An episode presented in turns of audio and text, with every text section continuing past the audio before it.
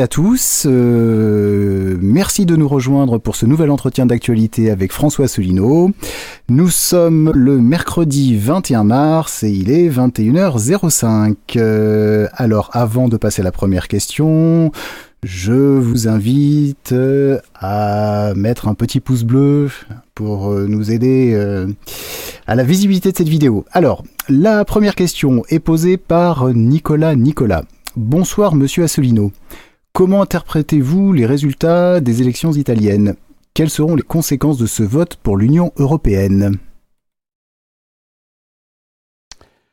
Bonsoir à toutes et à tous. Euh, avant de répondre sur cette question concernant euh, l'Italie, un mot simplement euh, pour vous inviter à penser printemps. Penser printemps, comme le disait notre aimable euh, marionnette siégeant à l'Élysée, puisque c'est aujourd'hui le printemps, justement, 21 mars, l'équinoxe. Voilà. Euh, il y a euh, donc bientôt un an que Macron est arrivé aux plus hautes fonctions, c'est un petit peu plus tard, ça fait dix mois.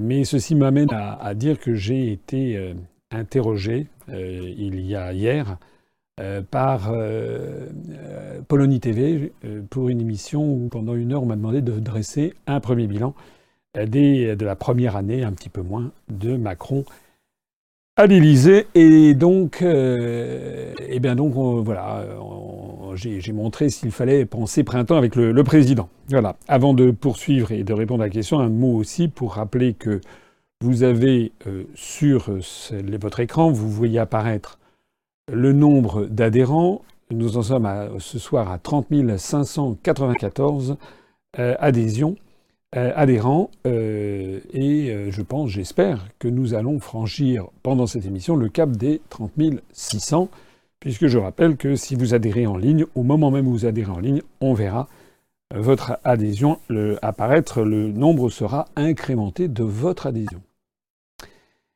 Les élections en Italie. Alors, il me semble que j'en avais touché un mot lors du dernier entretien d'actualité, mais je m'y perds parce que l'actualité est quand même extrêmement fournie en matière internationale. Qu'est-ce que l'on peut dire des élections en Italie qui ont eu lieu? Ben D'abord, c'est un petit peu euh, la preuve, c'est même une confirmation de ce que la construction européenne euh, part euh, un peu dans tous les sens et provoque des mouvements de délabrement des scènes politiques nationales dans tous les pays de l'Europe. Rappelez-vous ce qui s'est passé en Grèce avec Tsipras, ce qui s'est passé en Autriche avec l'arrivée de l'extrême droite, entre guillemets. Notez bien d'ailleurs que en Grèce, où c'est l'extrême gauche, c'était la gauche radicale qui devait arriver au pouvoir, rappelez-vous, c'était en début 2016, euh, en réalité, Tsipras mène la même politique euh, que tous les prédécesseurs, puisqu'il n'est pas sorti de l'Union européenne. En Autriche, où c'est l'extrême droite qui est arrivée au pouvoir, euh, eh bien, euh, l'extrême droite en question euh, fait exactement la même politique puisqu'il n'est pas sorti de l'Union européenne. Donc ça, c'est un point sur lequel j'attire l'attention de mes auditeurs, c'est que si en France on avait eu un jour M. Mélenchon qui arrivait au pouvoir, qui était le grand ami de Tsipras, puisque Mélenchon ne veut pas sortir de l'Union européenne, il nous ferait du Tsipras et nous aurions la même politique que les prédécesseurs. Et si c'était Mme Le Pen qui était arrivée au pouvoir, eh bien, Madame Le Pen, qui est d'ailleurs une amie des, dirigeants euh, autrichiens d'extrême droite, eh bien, elle ferait, comme les dirigeants autrichiens d'extrême droite, elle ferait la même politique que ses prédécesseurs, puisqu'elle ne veut pas, elle non plus, sortir de l'Union européenne. On a donc ça, c'est très très important, je crois, de montrer que ce qui compte, c'est pas l'étiquette extrême droite, extrême gauche, droite, centre, etc. Ce qui compte, c'est oui ou non on sort de l'Union européenne. Alors ça va me permettre de répondre à la question sur l'Italie. La question sur l'Italie, on a vu les grands médias pousser des cris d'orfraie, euh, comme ça, terroriser. Euh, le, journal Le Monde a titré le cataclysme italien. On avait l'impression que c'était l'arrivée, l'arrivée de Mussolini ou d'Adolf Hitler au pouvoir. En réalité, il s'est passé quoi? Il s'est passé que, premièrement, le, parti sortant, euh, le, parti démocrate, avec Matteo Renzi, s'est effondré. Il est passé de l'ordre de, je sais combien, 35% à 19%. Matteo Renzi, c'était ce président du Conseil italien, la quarantaine, le même look que, Macron, le même look que Justin Trudeau, le Premier ministre du Canada. Il y a à l'évidence des conseillers en communication, si pas des donneurs d'ordre, qui conseillent comme ça dans tous les, dans tous pays occidentaux d'essayer de, faire venir des quarantenaires pour que ça fasse jeune, mais toujours avec comme objectif de mener la même politique. Donc Matteo Renzi le Parti démocrate s'est effondré au profit de qui? D'une part, du mouvement 5 étoiles, du Movimento Cinque Stelle, qui avait été créé par Beppe Grillo. Mouvement qui a été présenté comme populiste par tous les médias, euh, qui était euh, très très critique contre l'euro, sauf que euh, il y a quelques semaines, avant les élections, il a indiqué que finalement il ne remettrait pas en cause l'euro. Voilà, et, pas l'Union européenne non plus. Donc terminé, il n'y a rien à voir. Hein. Monsieur Mépé, le mouvement 5 étoiles qui est présenté comme populiste dans les médias français, en réalité, s'il arrive au pouvoir, ce qui est d'ailleurs tout à fait possible, euh, compte tenu des résultats, puisqu'il est arrivé en tête avec quelque chose comme 35% des voix, eh bien, euh, il va faire. il y aura deux, trois trucs symboliques, mais euh, il risque de faire exactement la même chose que ses prédécesseurs. Et puis alors la nouvelle, la, nouvelle la plus spectaculaire est venue de la droite, puisqu'il y avait donc une coalition entre d'une part le mouvement lancé, enfin recréé par euh, Silvio Berlusconi, le, cavalier, le, comment dirais-je, cette espèce de d'homme de droite, un petit peu limite à la mafieux, etc., qui a dirigé l'Italie à de nombreuses reprises, euh, il y a 81 ans, je crois, et qui avait fait alliance de circonstance avec la Lega, l'ancienne Ligue du Nord. La Ligue du Nord, c'est un mouvement d'extrême droite qui était, qui avait la particularité d'être séparatiste, en voulant notamment avoir l'indépendance du nord de l'Italie qu'ils appelaient la Padanie. Et puis, il y a quelque temps, euh, en fait, il y a eu un changement de personnel politique dans, cette, euh, dans, ce, dans ce parti, et la Lega est devenue désormais, plus ne, ne veut plus la séparation du nord de l'Italie du reste de l'Italie, mais est devenu un mouvement souverainiste. Souverainiste, euh, donc critique aussi contre l'euro et aussi anti, euh, anti-migrant et qui a profité notamment de l'émotion euh, provoquée par l'arrivée, le déferlement de 700 000 migrants en Italie avec l'affaire de, la, déstabilisation de la, de la Syrie. Alors ce mouvement-là est qualifié d'extrême droite. Et alors, ce qui est intéressant, c'est que dans cette coalition entre Berlusconi et la Lega, il avait été, je crois, décidé que c'est le parti qui arriverait en tête qui dirigerait le, le, en tête de la coalition, qui dirigerait le gouvernement s'ils arrivaient en tête. Et euh, c'était Berlusconi qui pensait arriver en tête, puis c'est le contraire qui s'est produit. C'est-à-dire qu'en fait, c'est la Lega qui est arrivée largement devant Berlusconi. De telle sorte que l'on se trouve maintenant devant cette hypothèse c'est qu'en gros, le mouvement 5 étoiles a fait 35%, mouvement dit populiste. En gros, le Berlusconi dit populiste et l'extrême droite font à peu près 35%.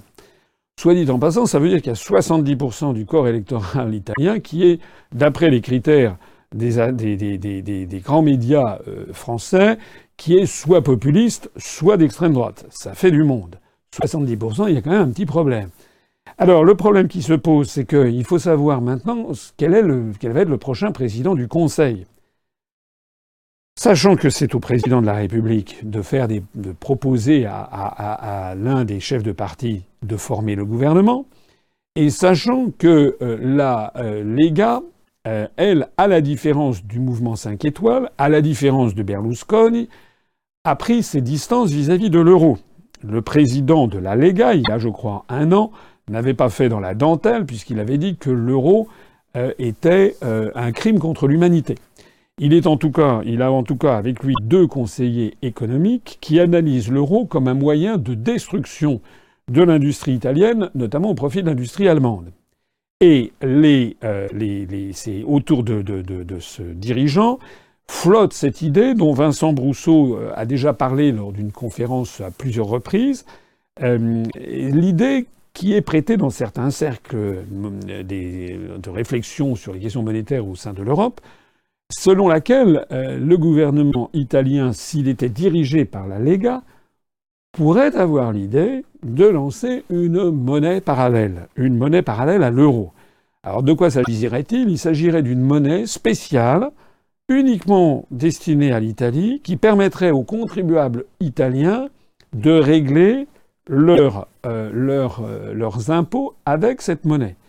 Et cette monnaie pourrait être lancée avec, par exemple, des employeurs qui donneraient cette monnaie, ces billets, à, leurs salariés euh, pour payer leurs impôts. Alors, c'est, semble-t-il, une idée qui flotte dans l'air, une idée qui n'est pas contraire aux traités européens, mais une idée qui pourrait être ravageuse pour le devenir de l'euro, puisque ça voudrait dire qu'à terme, si on allait dans cette direction, en Italie, il y aurait deux monnaies coexistantes. Il y aurait l'euro, la monnaie de la Banque centrale émise par la Banque centrale italienne euh, qui s'appelle euro, et puis il y aurait cette autre monnaie qui serait une monnaie parallèle. Or, il y a une loi monétaire, une loi empirique, hein, ce n'est pas une loi mathématique, c'est une loi empirique, c'est-à-dire qui a été fournie par l'observation historique, et qui a été euh, formulée par un économiste anglais qui était au XVIIIe siècle, je crois, qui s'appelait Gresham, qu'on appelle la loi de Gresham, c'est que euh, cette loi veut que la mauvaise monnaie chasse la bonne. C'est-à-dire qu'en gros, s'il y avait une autre monnaie qui circulait dans la botte italienne, très rapidement, les Italiens auraient tendance à thésauriser l'euro, l'euro qui vaut donc un euro en Allemagne, un euro en France, et à utiliser de plus en plus cette monnaie de substitution qui se développerait en Italie.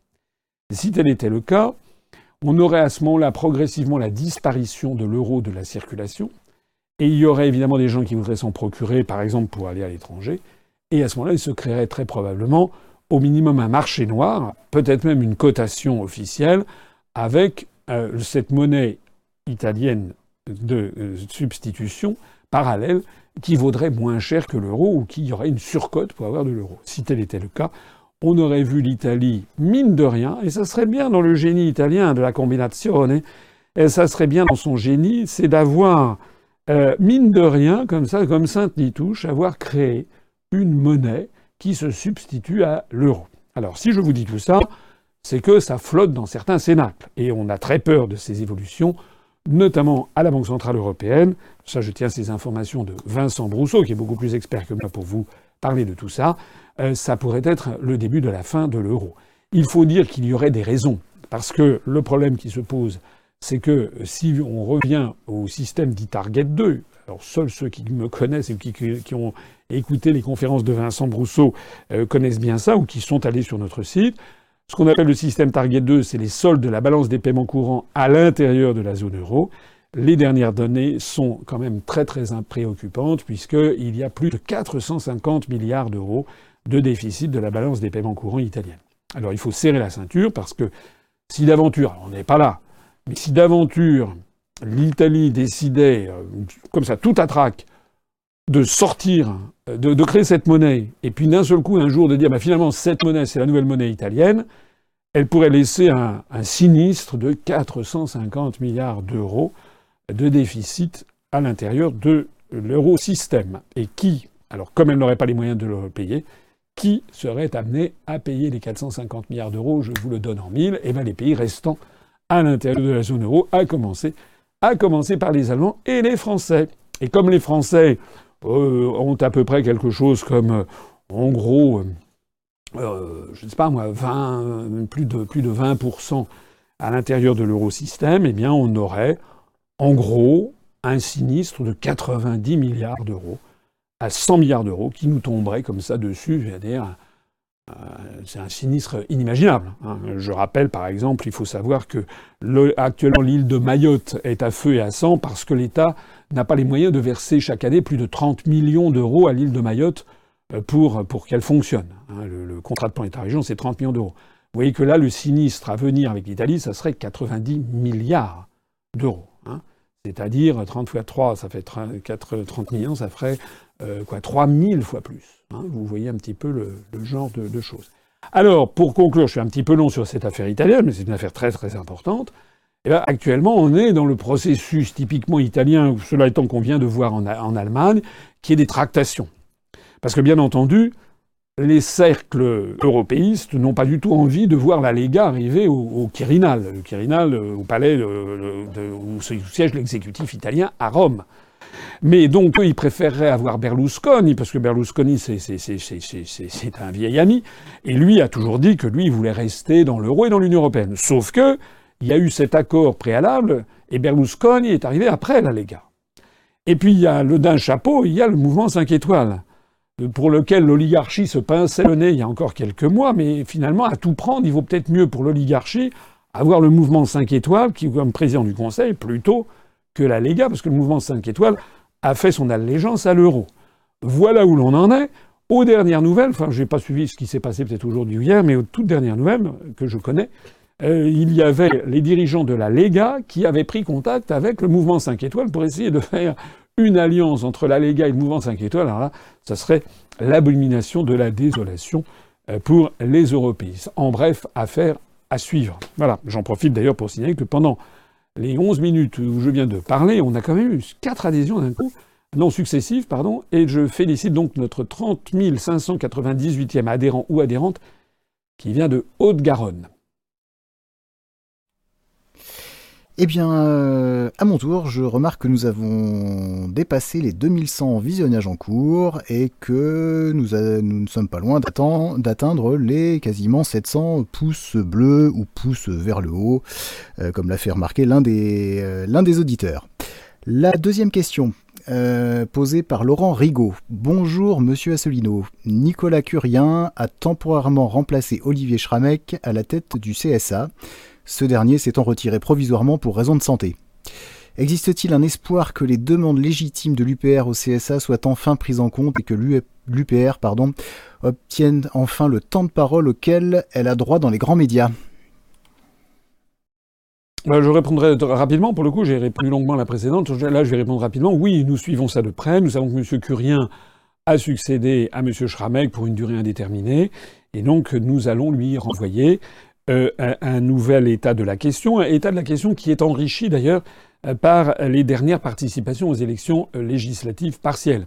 Puisque je rappelle que l'UPR s'est présenté aux six élections législatives partielles qui ont été successivement, qui ont été organisées suite à l'invalidation des élections du mois de juin 2017.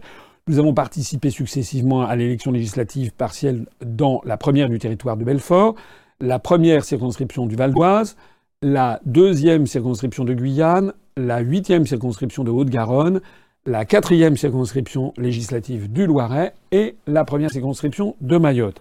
Et vous avez peut-être vu tout ceci sur notre site et sur nos pages Facebook. Ce qu'il en ressort, c'est que nous avons eu, sur ces six élections, nous avons eu une, augmentation substantielle. Évidemment, on n'a pas... Euh, je sais que je vais avoir les rieurs contre moi. Mais enfin, L'année dernière, on avait fait dans certaines circonscriptions, par exemple en Haute-Garonne, on avait fait 0,64, on est passé de 0,64 à 1,07%. À Mayotte, on avait fait 0,65, on est passé à 1,77 ou 78%. Donc on a quand même une augmentation substantielle dans deux circonscriptions. On a eu une petite augmentation dans deux circonscriptions, notamment dans le Val d'Oise où on est passé au-dessus de 1% et dans le Loiret. On a eu une stagnation dans le, territoire de Belfort et on a eu une baisse en Guyane. Euh, j'ai déjà eu l'occasion de m'exprimer sur l'affaire de la Guyane et d'expliquer pourquoi c'était un vote essentiellement ethnique. Alors, au total, nous avons, avec ces six euh, circonscriptions, nous avons obtenu un résultat euh, sur l'ensemble des six circonscriptions de 1%, ce qui est une augmentation par rapport à juin 2017. Et puis surtout, ce que nous allons faire valoir au CSA, c'est qu'il euh, y a des partis politiques qui ont été incapables de présenter euh, des candidats dans ces six circonscriptions. Je pense, euh, par exemple, au, Front National, qui n'a pas présenté de candidat à Mayotte.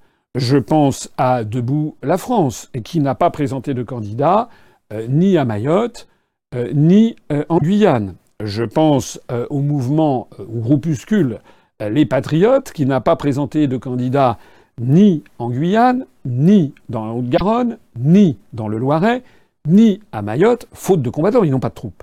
Voilà. Alors ça va nous permettre à nous d'expliquer au CSA qu'il n'est quand même tout à fait anormal que je n'ai droit à aucun passage médiatique quand on voit le déferlement médiatique qui a été accordé à certains de ces, euh, aux dirigeants de ces euh, partis euh, politiques.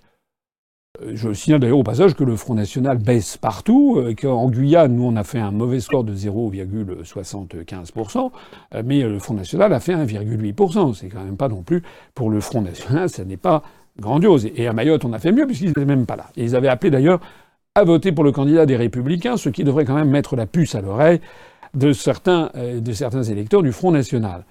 J'ajoute qu'en Haute-Garonne, où nous avons fait 1,07%, nous avons fait quand même 22% du nombre de voix obtenues par les républicains, puisque les républicains ont fait quelque chose comme 4,7 ou 4,8. Ce qui signifie quand même que moi j'aimerais beaucoup que le CSA m'accorde 22% du temps de parole donné à M. Vauquier. Le moins que l'on puisse dire, c'est qu'on en est loin. Voilà, nous tenons bien entendu tout ça de très près. Euh, on va de nouveau écrire au CSA. Bon, Monsieur Schramek, il y, a, un collège du CSA. Le collège, les personnes qui sont dans ce collège n'ont pas changé. C'est seulement Monsieur Schramek qui, en ce moment, est indisponible pour cause de maladie et qui a été remplacé par Monsieur Curien. On espère quand même avoir une oreille plus attentive. Ce serait quand même justice. Question de ras-le-bol. Bonsoir Président. Monsieur Macron souhaite réformer les institutions comme le Parlement en diminuant le nombre de ses élus et en introduisant une dose de proportionnel au scrutin en ayant peut-être recours au référendum. Venant de sa part et de sa vision de la démocratie, y a-t-il anguille sous roche? Euh, J'en profite pour signaler que nous venons de franchir euh, très rapidement, décidément, les 30 000 les 30 600 euh, adhérents, une vingtaine de minutes après le début de cette émission. Euh, donc on a fait six adhésions depuis le début de cette émission. Je remercie le 30 600e adhérent euh, qui réside en Charente, d'après ce que je vois dans le prompteur. Alors, effectivement, on prête à M. Macron l'idée de faire une réforme institutionnelle. Pour l'instant, moi, j'entends parler de choses, je n'ai pas encore vu le texte. Il y a des choses dans ce qui est annoncé qui me paraissent plutôt bien réduire le nombre de parlementaires me paraît une bonne chose, d'autant plus que c'est ce qu'on proposait, c'est ce que je proposais dans le programme présidentiel. C'est pas parce que Macron me pique une idée que je vais dire qu'elle est mauvaise. Nous, nous avions proposé, je vous rappelle, de supprimer plus de 4400 postes d'élus, notamment tous les élus régionaux, et également de supprimer de façon significative un certain nombre de députés, parce que 577 députés, c'est trop, surtout compte tenu du, travail qu'ils ont, qui est essentiellement un travail de retranscription du droit, européen. Donc on avait prévu ça, et puis quand on se comparait, j'avais fait des comparaisons avec l'Allemagne ou avec certains autres pays, on voyait que la France, il y a une surreprésentation d'élus. Donc si M. Macron propose de supprimer un pour certains pourcentages de, parlementaires, en surnombre, je vais trouver ça plutôt bien. Euh, si euh, il veut euh, créer un référendum d'initiative populaire, je vais trouver ça bien, puisque c'est ce qui était également dans notre programme. Donc on va suivre cela de près. Ce qui est à craindre, c'est qu'il y ait éventuellement une espèce de, de, paquet groupé, voilà, où il y ait, vous savez, truffé, avec à l'intérieur des choses qui sont bien, et puis des choses qui sont moins bien, et des choses qui sont inacceptables. Ça, ça peut être, c'est une tactique, une tactique parfois pour faire avaler des couleuvres à des peuples qui n'en veulent pas, c'est d'avoir une espèce dans le même gâteau de mettre, du chocolat et puis des tessons de verre. Voilà. Et donc vous aimez le chocolat, vous n'avez pas envie de croquer des tessons de verre. Donc on regardera de très près euh, ce dont il s'agira. Quand je dis tessons de verre, je pense par exemple à cette idée euh, qui circule euh, selon laquelle le président de la République y aurait une réforme constitutionnelle qui mentionnerait la Corse. Euh, comme étant euh, voilà pourquoi mentionner la Corse spécialement dans la Constitution et pourquoi pas bien entendu ensuite euh, Brace, Occitania, enfin vous connaissez le truc. C'est-à-dire ça pourrait être les prémices d'un démantèlement. Nous serons extrêmement vigilants là-dessus. Je rappelle notamment, c'était dans les années, je sais plus 80 ou 90 du, XXe siècle, qu'il y avait eu un moment, je crois que c'était, c'était oui sous, sous ça devait être sous Mitterrand, euh, il y avait eu l'idée d'avoir une, loi qui parlait du peuple corse, et ça avait été rejeté par le Conseil constitutionnel. La loi avait été invalidée parce que la notion de peuple corse n'est pas conforme à la Constitution. La Constitution française ne connaissant qu'un seul et même peuple, le peuple français. Donc que vous habitiez ou que vous ayez des ascendants en Corse, euh, dans le Périgord, en Bretagne, en Alsace, en Haute-Loire, euh, dans le Nord, euh, ou dans les, en Meurthe-et-Moselle, ou dans l'Essonne, je ne sais pas où, ou en, Gironde, vous êtes français. On est citoyen français, on n'est pas, il n'y a pas tel et tel peuple. Sinon, c'est le démantèlement de la République qui se, se profile. Voilà. Donc la réponse, pour l'instant, on va regarder. On va regarder ça de très près. Question de Pierre HW. Monsieur Asselineau, bonjour. Que ce soit en peinture, sculpture ou architecture, je voudrais connaître votre ressentiment concernant l'art moderne et contemporain, comparé à l'art classique, primitif italien, Renaissance, le grand siècle, baroque. N'y a-t-il pas, selon vous, à l'image de la morale dans nos sociétés, une forme de décadence généralisée? Je vous remercie. Euh, c'est une question euh, qui, euh, à laquelle il n'est pas si facile de répondre, surtout si l'on veut, ne veut pas se, brouiller avec un certain nombre de personnes. D'autant plus que c'est une question qui touche à un sujet qui m'est personnellement assez, cher, puisque c'est vrai que bah, j'attache beaucoup de prix euh, à certains arts classiques, notamment la peinture. Euh, j'aime beaucoup la peinture, euh, comme ça a été d'ailleurs cité, depuis les primitifs italiens, disons jusqu'au XIXe siècle. J'aime beaucoup la, peinture, notamment de la Renaissance, Renaissance italienne, Renaissance française, le maniérisme, le baroque. J'aime beaucoup la, musique également de, cette, de cette, époque, et puis la sculpture et l'architecture. Alors, J'aurais tendance à, malheureusement aller un petit peu quand même dans ce sens. J'aime pas trop dire le mot de décadence, mais ce qui est vrai, c'est qu'on a quand même le sentiment que la créativité euh, est, peut-être moindre que ce qu'elle fut, et en tout cas la reconnaissance internationale. On a eu des, chefs-d'œuvre qui ont été produits jusqu'au XXe siècle. Il y a encore quelques chefs-d'œuvre qui sont produits, mais c'est vrai qu'on a l'impression que ça s'est quand même un petit peu atténué, euh, et que dans certains arts, je pense notamment aux arts plastiques, un petit peu une facilité qui s'est introduite avec parfois des, créateurs qui bah, passent plus de temps à expliquer ce qu'ils ont voulu faire euh, plutôt qu'à étudier les classiques. Je rappelle par exemple euh, que euh, non seulement les surréalistes, mais, après, quelqu'un comme Picasso par exemple, était un immense artiste, mais qui avait connu, avait, avait travaillé dans les académies, connaissait parfaitement bien l'art du dessin, et puis après il avait su s'en abstraire. Donc euh, il y a parfois un manque, de, un manque peut-être de, connaissances et, de, et, de, et de travail. Et j'en ai parlé d'ailleurs très librement avec, avec des, artistes euh, récemment, euh, notamment, notamment je pense à un chef d'orchestre qui, qui lui-même avait abordé lui-même cette, cette, cette, question. Ce n'est pas une critique de, de l'art moderne en général. il y a, moi je suis frappé de voir comment dans certains pays qui connaissent un vrai succès euh, économique, je pense en particulier à la Chine, eh bien comment en Chine, il y a à la fois un très grand succès économique, mais il y a une très grande effervescence culturelle. Le nombre de chefs d'orchestre, de chanteurs chinois, enfin, extrêmement orientaux de façon générale, hein, également des, immenses pianistes ou violonistes japonais. il l'autre jour, j'entendais sur, sur Internet un chanteur, je crois, euh, américain d'origine, coréenne, euh, qui euh, chantait l'air de la Reine de la Nuit dans, La Flûte enchantée avec le fameux contre-ut de cet air très célèbre. il y a en, Chine des, artistes peintres, des architectes qui, qui sont tout à fait éblouissants. Il y a toute une école d'architecture en ce moment en Extrême-Orient qui est très impressionnante. Voilà. J'ai un peu tendance à considérer et malheureusement, c'est quand même une loi de l'histoire qui est un peu, là aussi, une loi empirique. C'est pas la loi de Gresham, mais c'est un peu une loi de l'histoire.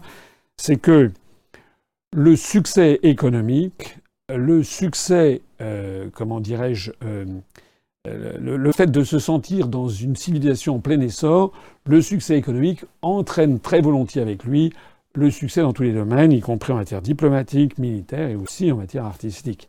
Puisqu'on parlait de la Renaissance, la Renaissance, elle est née euh, dans la chapelle Brancacci à, Florence. Il ne faut pas me lancer là-dessus parce que je pourrais vous en parler pendant des heures. Avec les deux peintres Masaccio et Mazzolino. Mazzolino, c'est pas Assolino, c'est Mazzolino. Euh, c'est aux alentours de 1405 ou 1410 de mémoire. Euh, c'est le début de la Renaissance. C'est indissociable de la montée en puissance de la famille des Medici depuis Côme l'Ancien euh, dans la Florence des Médicis. Et l'épanouissement de la Renaissance à la fin du XVe siècle, va, être, aller de pair avec, enfin la première Renaissance, avec des gens comme, euh, euh, comment dirais-je, Botticelli ou Fra Angelico, euh, ça va être la, gloire de Laurent de Médicis, qui va d'ailleurs de pair avec la philosophie néoplatonicienne que l'on va trouver dans l'académie néo-platonicienne, les pics de la Mirandole, Marcille Fissin, etc., etc. Force est de constater que on a l'impression que la même chose se produit en ce moment. Il y a une effervescence en Inde, dans le monde chinois, il y a une effervescence un peu partout, y compris d'ailleurs en Russie, n'en déplaise aux détracteurs, y compris d'ailleurs en Afrique. Et moi, je suis persuadé qu'on va voir dans les années qui viennent, compte tenu des taux de croissance significatifs dans un certain nombre de pays d'Afrique, qu'on va voir arriver euh, un art africain euh, modernisé, comme on a vu par exemple euh, l'art des aborigènes, ou l'art venu d'Afrique, venu d'Australie, qui a trouvé sa place dans les, dans les galeries contemporaines.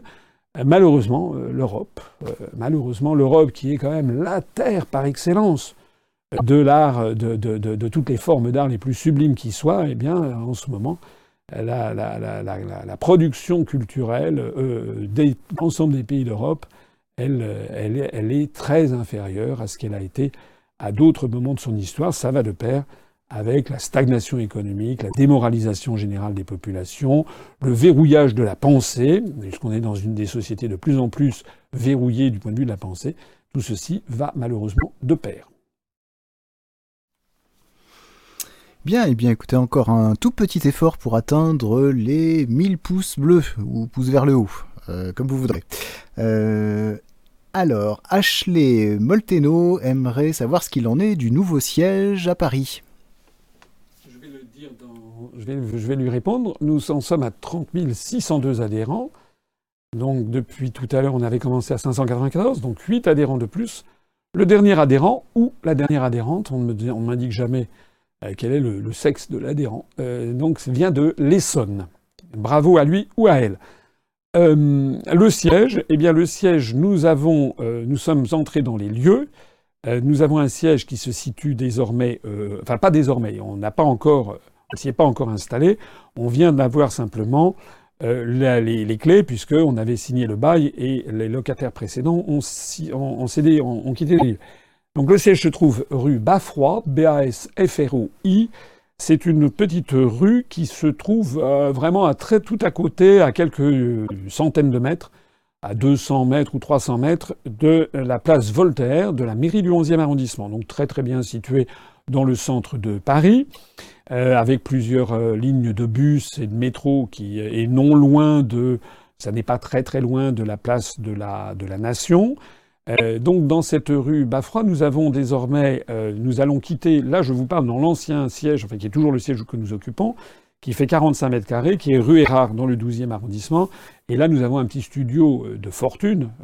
ça ne paraît pas sur votre écran, mais si vous voyez les locaux, c'est pas très brillant, c'est tout petit. Nous avons quelque chose qui fait à peu près 20 mètres carrés au sous-sol.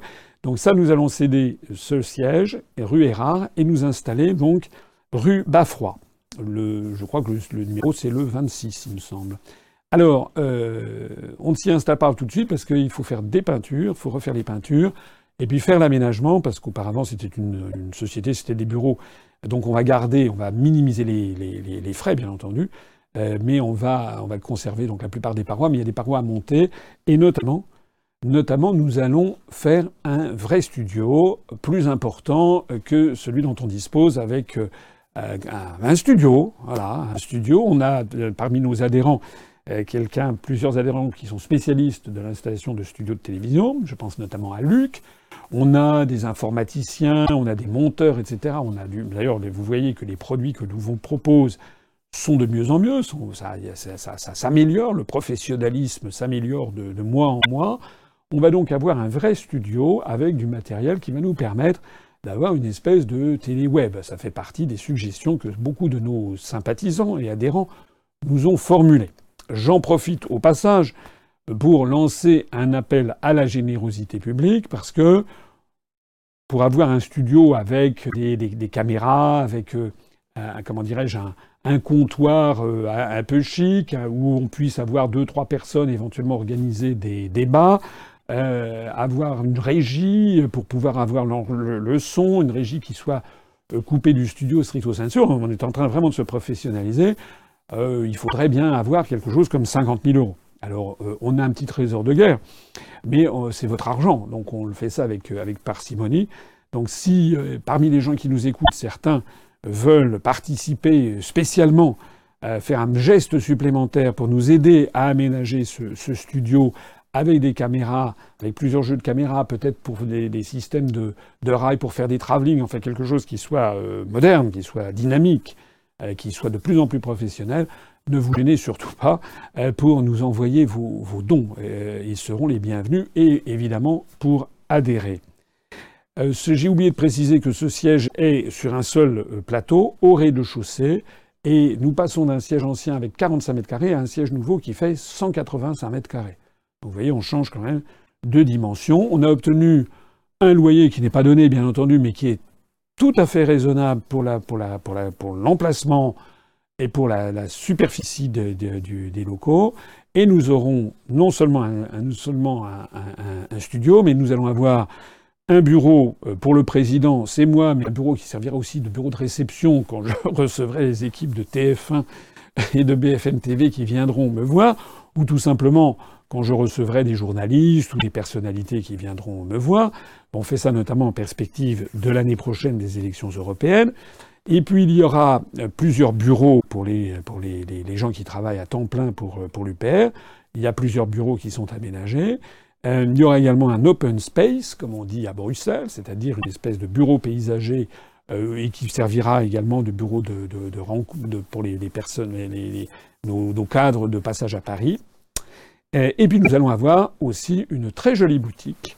Je ne vous en dis pas plus, mais on va vraiment avoir une belle boutique, une boutique où tout le monde pourra se rendre, avec un espace un peu plus large que nous avions rue donc il y aura quand même qu'il y a plusieurs personnes qui pourront s'y tenir en même temps.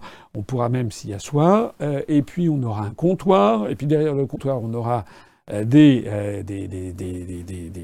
agents de l'UPR, si j'ose dire, des, responsables de l'UPR qui seront là et qui pourront à la fois vendre les objets de la boutique et puis également prendre les adhésions, donner de la documentation. Voilà ce que l'on faisait rue mais ça va être vraiment professionnalisé avec un, une belle boutique. Voilà, je pense que ça va être joli.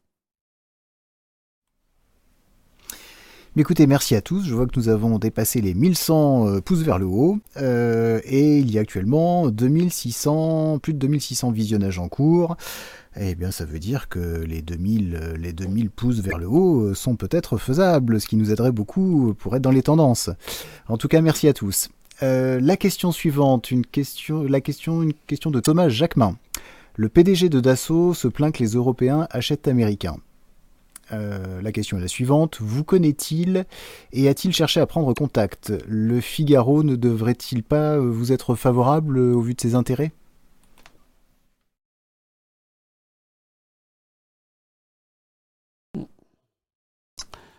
Oui. C'est présenté ainsi, ça pourrait être en effet assez, euh, logique. Mais malheureusement, euh, la logique, et la logique n'est pas toujours celle que l'on croit. Il est bien sûr évidemment que si j'étais à la tête de la maison d'assaut euh, pour l'armement, j'aurais du souci à me faire. Ça c'est bien évident. Euh, c'est bien évident que la façon dont notamment les pays de l'Est, mais pas eux uniquement, il y a aussi euh, la, Belgique qui doit remplacer CF-16 prochainement, mais c'est l'objet d'un scandale récemment. Donc il y a une note interne du ministère de la Défense belge, j'ai vu ça, qui a dit mais non, qu'ils pouvaient garder les, les F-16 pendant encore 6 ou 7 ans. Donc Dassault a fait une offre, mais il y a aussi des offres concurrentes. Non, je pense plutôt à la façon dont la Pologne a acheté des avions, des avions américains, ou d'ailleurs de la façon dont la Hongrie a acheté des TGV chinois. C'est-à-dire que nous, on a vraiment, euh, on a vraiment la, avec les pays de l'Est, on a vraiment la quadruple, la quintuple peine. On leur donne beaucoup d'argent. Euh, la Pologne, par exemple, reçoit 14 milliards d'euros dont 2 milliards d'euros versés par le contribuable français sans qu'il s'en rende compte. Par an, c'est absolument énorme. Je rappelle que la pauvre Mayotte, on ne lui donne que 30 millions euh, d'euros. Euh, deuxièmement, les pays de l'Est, dont la Pologne, etc., bénéficient de la, de la directive des travailleurs détachés, donc ils peuvent euh, justement venir, en, leurs ressortissants peuvent venir être embauchés en France avec les charges sociales de la Pologne, de l'Estonie, de la, Hongrie, etc. Deuxième peine. Troisième peine, ce sont les délocalisations euh, qui bénéficient d'abord aux pays de l'Est de nos entreprises, de nos industries, comme par exemple, je ne sais pas quel modèle de, Peugeot qui est, qui est, parti être fabriqué en, Slovaquie. Donc ça, c'est la troisième peine. et puis alors la quatrième peine, c'est le fait que, du point de vue diplomatique et militaire, ces pays ces pays de l'Est sont complètement alignés sur les, États-Unis d'Amérique. donc ça, c'est quand même assez choquant. Et la cinquième peine, c'est qu'avec l'argent qu'on leur donne, en plus de ça, eh bien, ils achètent donc ces, produits. Voilà. Euh, pour en revenir à la question, oui, Dassault aurait intérêt de ce point de vue-là. Sauf que le Figaro défend aussi les intérêts. C'est un peu le, journal tacite de l'ancienne UMP, des Républicains. Enfin, c'est la, droite française classique, avec de temps en temps un petit clin d'œil envoyé au Front National. Euh, donc, c'est quand même un journal qui est très mainstream, comme on dit maintenant, c'est-à-dire très, très classique. Euh, il est rare, très très rare, j'ai rarement vu dans le Figaro euh, des analyses qui soient caustiques contre, contre notamment la construction européenne. Enfin, oui, mais qui aille jusqu'à dire il faut en sortir, euh, là, le Figaro, c'est pas du tout le Daily Telegraph britannique. Hein. Au Royaume-Uni, le Daily Telegraph a fait campagne pour la sortie de l'Union européenne. Voilà. Éventuellement, vous pouvez toujours écrire au Figaro en disant comment se fait-il que depuis 11 ans que l'UPR existe, parce que ça va bientôt faire 11 ans, dans, dans, dans, dans 4 jours, le 25 mars 2018, euh, ça fera 11 ans que j'écris l'UPR. En 11 ans, je n'ai jamais eu droit à un seul, un seul euh, entretien, je ne demande pas la lune, je ne demande pas la première page, mais un entretien en page politique, un entretien sur deux ou trois colonnes où on m'a posé quelques questions dans le Figaro. Remarquez bien que c'est vrai dans la quasi-totalité des autres journaux euh, nationaux euh, français. Mais voilà, vous pouvez toujours, toujours demander ça. Une question de Frédéric Fruitier. Bonjour Monsieur Asselineau. Au vu de la situation avec Donald Trump et la Corée du Nord, les États-Unis, la Corée du Sud et le Japon ont repris leurs manœuvres militaires en Corée pour dissuader Kim Jong-un d'utiliser les armes nucléaires. Quel est votre avis sur ces intimidations militaires? Merci beaucoup.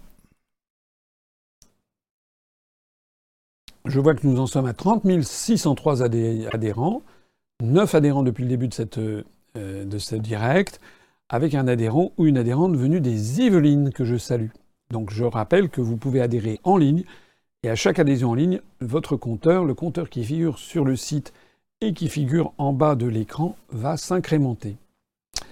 Alors, ces relations Chine, États-Unis, Corée, Japon, Russie, etc., je crois que beaucoup de gens, les gens qui suivent la politique internationale, sont un petit peu saturés d'informations. Il y a des jeux de qui perd gagne là-dedans, on n'y comprend plus tout à fait grand-chose. Euh, aux dernières nouvelles, donc Donald Trump et Kim Jong-un étaient convenus de se rencontrer. Et puis aux toutes, toutes dernières nouvelles, j'ai vu ça hier ou ce matin, je ne sais plus. En définitive, la Corée du Nord a envoyé une délégation en Suède, puisque c'est le gouvernement de Stockholm en Suède qui défend les intérêts diplomatiques des États-Unis d'Amérique en Corée du Nord, que la Suède a une ambassade à Pyongyang, ce que n'a pas Washington. J'en profite au passage pour redire ce que j'ai déjà dit, c'est que la France est l'un des deux pays, je crois, de l'Union européenne avec l'Estonie à ne pas avoir de représentation diplomatique, à ne pas avoir d'ambassadeur accrédité auprès de Pyongyang. Euh, il y a sept ou huit États qui ont une ambassade à Pyongyang, dont la Suède, dont l'Allemagne. Euh, et puis les autres États, il y en a d'autres États qui n'ont pas d'ambassade à Pyongyang, mais qui ont en général l'ambassadeur à Pékin qui a également compétence sur la Corée du Nord. Et donc l'ambassadeur, par exemple, je ne sais pas moi, euh, bon c'est rien, je dis peut-être une erreur, mais portugais à, Pékin va présenter ses lettres de créance au gouvernement, enfin au chef de l'État euh, de Corée du Nord, qui d'ailleurs n'est pas Kim Jong-un, hein, le chef de l'État, c'est un titre protocolaire. Euh, la France n'a pas ça. La France, elle a une vague représentation commerciale ou culturelle, je crois, mais elle n'a pas de reconnaissance des liens diplomatiques avec la Corée du Nord. Alors, euh, donc, je disais, la Corée du Nord a envoyé un, émissaire à, Stockholm. Paraît-il qu'ils ont eu des, discussions, puis il est reparti, et on n'en sait pas plus. Aux toutes dernières nouvelles, il semble-t-il que la Corée du Nord n'aurait pas euh, saisi la balle au bon du rendez-vous avec, euh, Donald Trump. Euh, paraît-il que ce rendez-vous pourrait se tenir au mois de mai, mais nul ne sait le jour, ni l'heure, ni le lieu. On imagine que le lieu sera l'objet de beaucoup de, spéculations. Il n'est pas exclu qu'aux dernières nouvelles, il y a encore des rebondissements. au passage d'ailleurs, euh, on ne sait plus très bien à quoi s'en tenir sur la position de Donald Trump dans, euh, l'appareil d'État euh, les rumeurs les plus folles circulent sur le renvoi de Rex Tillerson, c'est-à-dire le secrétaire d'État, c'est-à-dire le ministre des Affaires étrangères américain, que Donald Trump a, renvoyé par un simple message Twitter. Alors, selon certaines analyses commençant à circuler sur Internet, mais alors moi, là, j'avoue, mon je, lis ça, mais j'avoue mon, incompétence. Je ne saurais euh, apporter ni une caution ni, euh, ni un démenti à ces analyses. Mais euh, Trump aurait décidé le, limogeage de Rex Tillerson et la nomination de Mike Pompeo parce que, en fait, Rex Tillerson aurait été mêlé à une partie de l'appareil d'État américain sans en parler au président des États-Unis pour lancer euh, l'attaque chimique dans la Ghouta en Syrie et éventuellement pour couvrir euh, l'attaque de, de, l'agent double russe euh, réfugié en, Royaume-Uni depuis an 18 ans, attaque que les Britanniques attribuent, comme vous le savez, à la Russie sans qu'il y ait pour l'instant le début de la moindre preuve. Enfin, on va peut-être y revenir, il y a peut-être d'autres questions sur le sujet. en d'autres termes, on a l'impression que Donald Trump Hmm, il est quand même sur un siège éjectable. Et il est en train en permanence de se battre avec euh, sa propre administration et euh, ses propres cercles de pouvoir. Euh, aujourd'hui même, là je lisais juste avant de venir des dernières dépêches, il a envoyé ses félicitations à, à Vladimir Poutine pour sa brillante réélection. En général, ce sont des choses qui se font. Dans tous les pays du monde, les chefs d'État se félicitent, se congratulent mutuellement lorsqu'ils sont lorsqu'ils accèdent au pouvoir. Et donc il y a tout un pataquès aujourd'hui, là ce soir aux États-Unis, sur le fait que c'est un scandale, qu'il fallait pas le qu'il fallait pas que Donald Trump félicite Vladimir Poutine, que c'est d'ailleurs la preuve qu'en fait c'est Vladimir Poutine qui a fait élire Donald Trump. Vous avez vu a l'affaire Muller et du FBI qui est en train de chercher des poux dans la tête. Et puis il y a le scandale Facebook qui sort fort opportunément, où l'entreprise Facebook de Mark Zuckerberg est placée sous le feu de, la rampe parce que il y aurait une société euh, qui aurait réussi à extraire des, données personnelles de 50 millions de, personnes sur Facebook et qui aurait pu utiliser cela pour fournir des profils, un profilage des électeurs pour l'élection de Donald Trump. Enfin bon, voilà. On n'y comprend plus très bien, très bien ou quoi, grand chose dans cette histoire.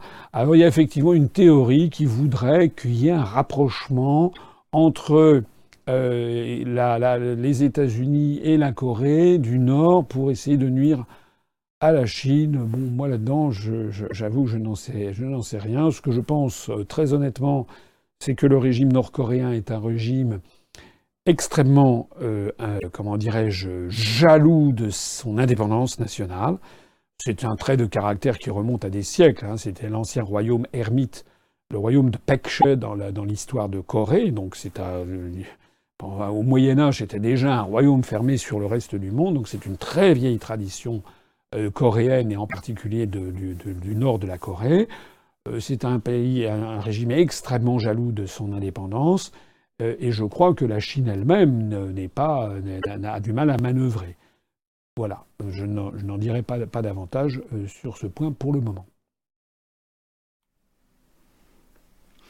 Bien, je reprends euh, une petite remarque de Mian Jack qui effectivement nous fait remarquer qu'il y a plus de 2700 visionnages en cours et seulement 1300 pouces vers le haut. Allez, un petit effort, je suis sûr que les 2000 sont tout à fait envisageables. Euh, Jean-Yves Le Sceau aimerait savoir si les Russes ont le syndrome de Stockholm vis-à-vis de Vladimir Poutine.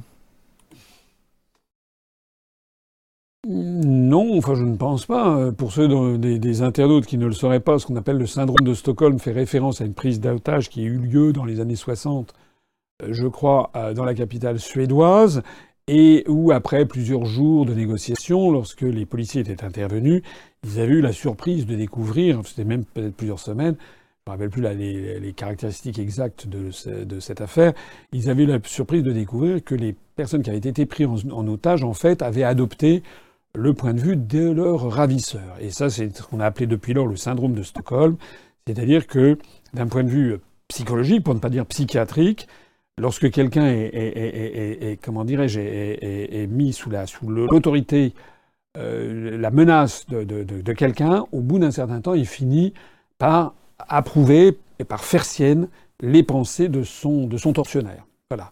Alors, euh, la question de, de, ce, de, cet internaute est un peu provocatrice. Non, je ne pense pas du tout euh, que, que, que ce soit ce réflexe. Je pense que la réélection de Vladimir Poutine est, un énorme événement euh, géopolitique. Euh, il est réélu donc jusqu'en 2024 pour six ans. Il a 66 ans, il sera donc chef de la Russie jusqu'à l'âge de 72 ans. Euh, pour un quatrième mandat. Alors la presse occidentale a poussé des cris scandaleux, quatrième mandat, potentat. Ce qui était un peu fâcheux, c'est que c'est également un quatrième mandat que vient d'entamer Madame Merkel. Donc il était un peu fâcheux. Euh, là, du coup, euh, ils n'ont pas trop osé attaquer Vladimir Poutine là-dessus. J'ai vu des attaques incroyables aussi qui m'ont fait quand même rire jaune. Lorsque je vois la presse française qui dit oui, ça j'ai vu ça dans le monde, Vladimir Poutine a été élu alors qu'il n'avait aucun programme économique. Euh, j'ai commencé cet entretien en rappelant Pensée printemps, les amis. Bon, le programme économique de monsieur, de monsieur, euh, de monsieur Macron, euh, est-ce que monsieur Macron avait dit dans son programme qu'il allait privatiser la SNCF Non, pas du tout. Est-ce qu'il a dit qu'il allait remettre en cause l'affaire du quotient familial? Non, pas du tout. Est-ce qu'il avait annoncé clairement qu'il allait euh, baisser les retraites? Pas du tout. Il suffit de voir d'ailleurs que les retraités sont vent debout en France. Moi, j'en ai vu beaucoup sur le terrain qui sont très très mécontents. Euh, Est-ce qu'il avait dit qu'il allait céder le TGV à l'Allemagne? Pas du tout. Non, non, il avait dit penser printemps. Voilà. Et le journal Le Monde qui a soutenu Macron, alors se scandalise parce que M. Poutine n'aurait pas présenté un programme économique très précis. Dans le même genre de facéties et de gags assez scandaleux, j'ai vu que la presse occidentale euh, euh, a, a, pointé du doigt les innombrables irrégularités euh, qui avaient eu lieu en Russie, et notamment le fait que l'élection paraissait jouée d'avance. Ah tiens donc, je rappelle, faut-il rappeler que c'est l'annonce que M. Macron serait élu président de la République nous avait été faite aimablement un an et demi auparavant par Jacques Attali euh, sur un journal de TF1. Faut-il le rappeler au journal Le Monde? Faut-il rappeler que pendant des mois, des mois et des mois, tous les médias, les grands médias nationaux français ont expliqué à qui voulait l'entendre que Macron était euh, ah, plus génial, tu meurs. Quoi. Le, le truc, incroyablement, le génie du millénaire. Heureusement qu'on l'avait, c'était le type qu'il fallait, absolument extraordinaire. Euh, voilà. Et les autres étaient présentés comme de la gnognotte. Faut-il rappeler que sur, sur TF1, il y avait eu un débat avec les grands candidats? Faut-il rappeler le scandale qui existe en France de la diversité, de la disparité des temps de parole? J'ai vu, il y avait un, média qui disait oui, c'est scandaleux en Russie, euh, ils n'ont pas le même temps de parole. Mais euh, ah bon? Ah bon? Je rappelle que moi, d'après les relevés du CSA, dans la période d'équité, j'ai eu droit à 1% du temps de parole, quand M. Macron a eu droit à près de 30% du temps de parole. Mme Le Pen a quelque chose comme 24%, et M. Mélenchon a quelque chose comme 20%. Est-ce que c'est normal? Est-il normal que moi, j'avais, me semble-t-il, la même dignité de candidat, puisque j'avais, comme les autres, obtenu plus de 500 parrainages? Ça veut dire que les maires, les 587 parrains que j'avais vus qui avaient signé ma candidature, ont été considérés comme des sous-maires. Hein, c'est des, maires de, de, de seconde zone, c'est-à-dire que leur candidat ne pouvait avoir droit qu'à 1% du temps de parole, tandis que M. Macron, qui d'ailleurs ne s'était présenté à aucune élection auparavant, lui, il avait des maires d'une autre extra, c'est-à-dire que lui, il avait le droit à avoir 30% du temps de parole. Alors toutes les critiques sur, euh, sur la Russie sont nulles et non avenues venant de la sphère occidentale. Je ne dis pas pour autant que tout est pour le mieux dans le meilleur des mondes. moi, j'ai regardé à la loupe ce qui s'est passé. Il s'est passé qu'il y a un, pays qui a massivement voté pour euh, Vladimir Poutine, que ça ne m'étonne absolument pas puisque j'ai eu l'occasion de me rendre en Crimée à l'occasion du 70e anniversaire de la victoire soviétique sur le nazisme. C'est un pays que je connaissais pour être allé en Union soviétique en 1985, en juillet 85, euh, quelques mois après la prise de fonction de Gorbatchev, moi je venais de sortir de l'école nationale d'administration, je venais de sortir de l'ENA, on était parti avec quelques amis de l'ENA en URSS, donc en 85, j'y suis retourné ensuite. Euh, il y a donc euh, quelques, quelques, années, il y a, a 3-4 ans à, à Saint-Pétersbourg, j'y suis retourné en Crimée. je peux dire en conscience qu'il y a un très fort soutien de la population russe à Vladimir Poutine et ce soutien s'est accru. Et c'est d'ailleurs normal lorsque on regarde les résultats obtenus par Vladimir Poutine. Et je ne suis pas l'ambassadeur de la Russie, je ne suis pas payé par Vladimir Poutine, je n'ai pas reçu un copec de Vladimir Poutine. J'en profite d'ailleurs pour dire, pour annoncer publiquement que j'ai lancé une procédure en diffamation euh, contre un, journaliste qui, euh, au moment où j'avais été invité sur Russia Today lors de son lancement de chaîne de télévision, qui d'ailleurs ne m'a toujours pas invité, euh, j'avais été invité au pavillon d'Armenonville, et j'avais trouvé dans le journal, j'ai vu Télérama, il y avait comme quoi j'étais allé chercher les valises de billets données par, par la Russie, que c'est pour ça qu'on avait des affiches. Donc là, je viens d'attaquer en diffamation, et nous allons voir dans un prétoire quelles sont les preuves que ce journaliste a contre moi. Mais à part ça, il paraît que c'est moi le complotiste. Hein. Non, ce sont ceux qui lancent des affirmations. Alors c'est pas pour autant que je vais me taire et que je ne vais pas dire la vérité. La vérité, c'est que Poutine est très populaire dans son pays. Il a des opposants. Mais le premier opposant, hein, mine de rien, celui qui a dépassé les deux chiffres et qui a fait 12%, c'est le candidat du Parti communiste, hein, qui d'ailleurs a fait plutôt une contre-performance, parce que c'est un type qui avait fait, c'est un businessman, enfin, il était candidat du Parti communiste, mais c'était quand même un homme d'affaires. Euh, mais là, précédemment, le Parti communiste avait fait 17%, là il a fait 12%. Euh, mais on n'en parle jamais dans la presse. Dans la presse, on fait croire que euh, les, opposants à Poutine seraient le type qui n'a pas réussi à se, se présenter, qui s'appelle Alexis Navalny, qui avait d'ailleurs appelé à, une, à l'abstention, donc on allait voir ce qu'on allait voir, en fait, il y a eu une baisse euh, de l'abstention, une augmentation de la participation. Ce qui fait que ce Alexis Navalny, dont les, médias occidentaux ont plein la bouche, ne représente en fait rien. Il pas, et c'est vrai qu'il a été interdit d'être présenté parce qu'il a un, casier judiciaire qui est chargé. Ce que je trouve très bien d'interdire aux gens qui ont un casier judiciaire de se présenter. Et d'après ce ce qu'on a dit, ce que j'ai lu, euh, une équipe allemande l'a vu, le Alexis Navalny, sortir de, de l'ambassade des États-Unis à Moscou, comme par hasard. Donc, encore une fois, je ne suis pas là pour soutenir Mordicus Poutine. Il y a des problèmes en Russie, mais il suffit de comparer ce qui est la Russie d'aujourd'hui par rapport à ce qu'était la Russie de Boris Yeltsin euh, vers les années 95-2000. C'est le jour et la nuit. Et euh, il y a eu récemment un, débat euh, sur je ne sais pas quelle télévision où Jean-Pierre Thomas, qui est un, député, a renvoyé dans ses buts un journaliste en, montrant, en comparant terme à terme euh, le, niveau de vie, le PIB en parité de pouvoir d'achat entre la Russie et la France, le niveau de vie, l'endettement, le taux de chômage, etc. on n'a pas de leçon à donner à, la Russie parce qu'on dit oui, oui, Poutine aurait des succès internationaux, mais à l'intérieur ce serait une catastrophe. Non. Il y a beaucoup moins de chômage, il y a un, endettement de 20% contre, du PIB, l'endettement public contre 96% en France, le taux de chômage est moitié moindre qu'en France, le niveau de vie est à peu près comparable, donc il n'y a pas de quoi euh, dire que euh, jouer les, jouer les cocoricots sur, euh, sur, sur cette affaire. Voilà ce que je pense. Je pense qu'effectivement, Vladimir Poutine, que ça plaise ou pas aux Occidentaux, ça c'est une autre affaire, je pense qu'il restera comme un grand homme d'État dans l'histoire de la Russie. Eh bien, je vous propose de passer à la dernière question avant euh, que nous fassions un petit, un petit entracte euh, d'une dizaine de minutes, euh, qui sera d'ailleurs consacré à un micro-trottoir lors des manifestations contre la loi travail. Alors, cette, cette question est posée par Gigantoraptor. Bonsoir, monsieur Asselineau.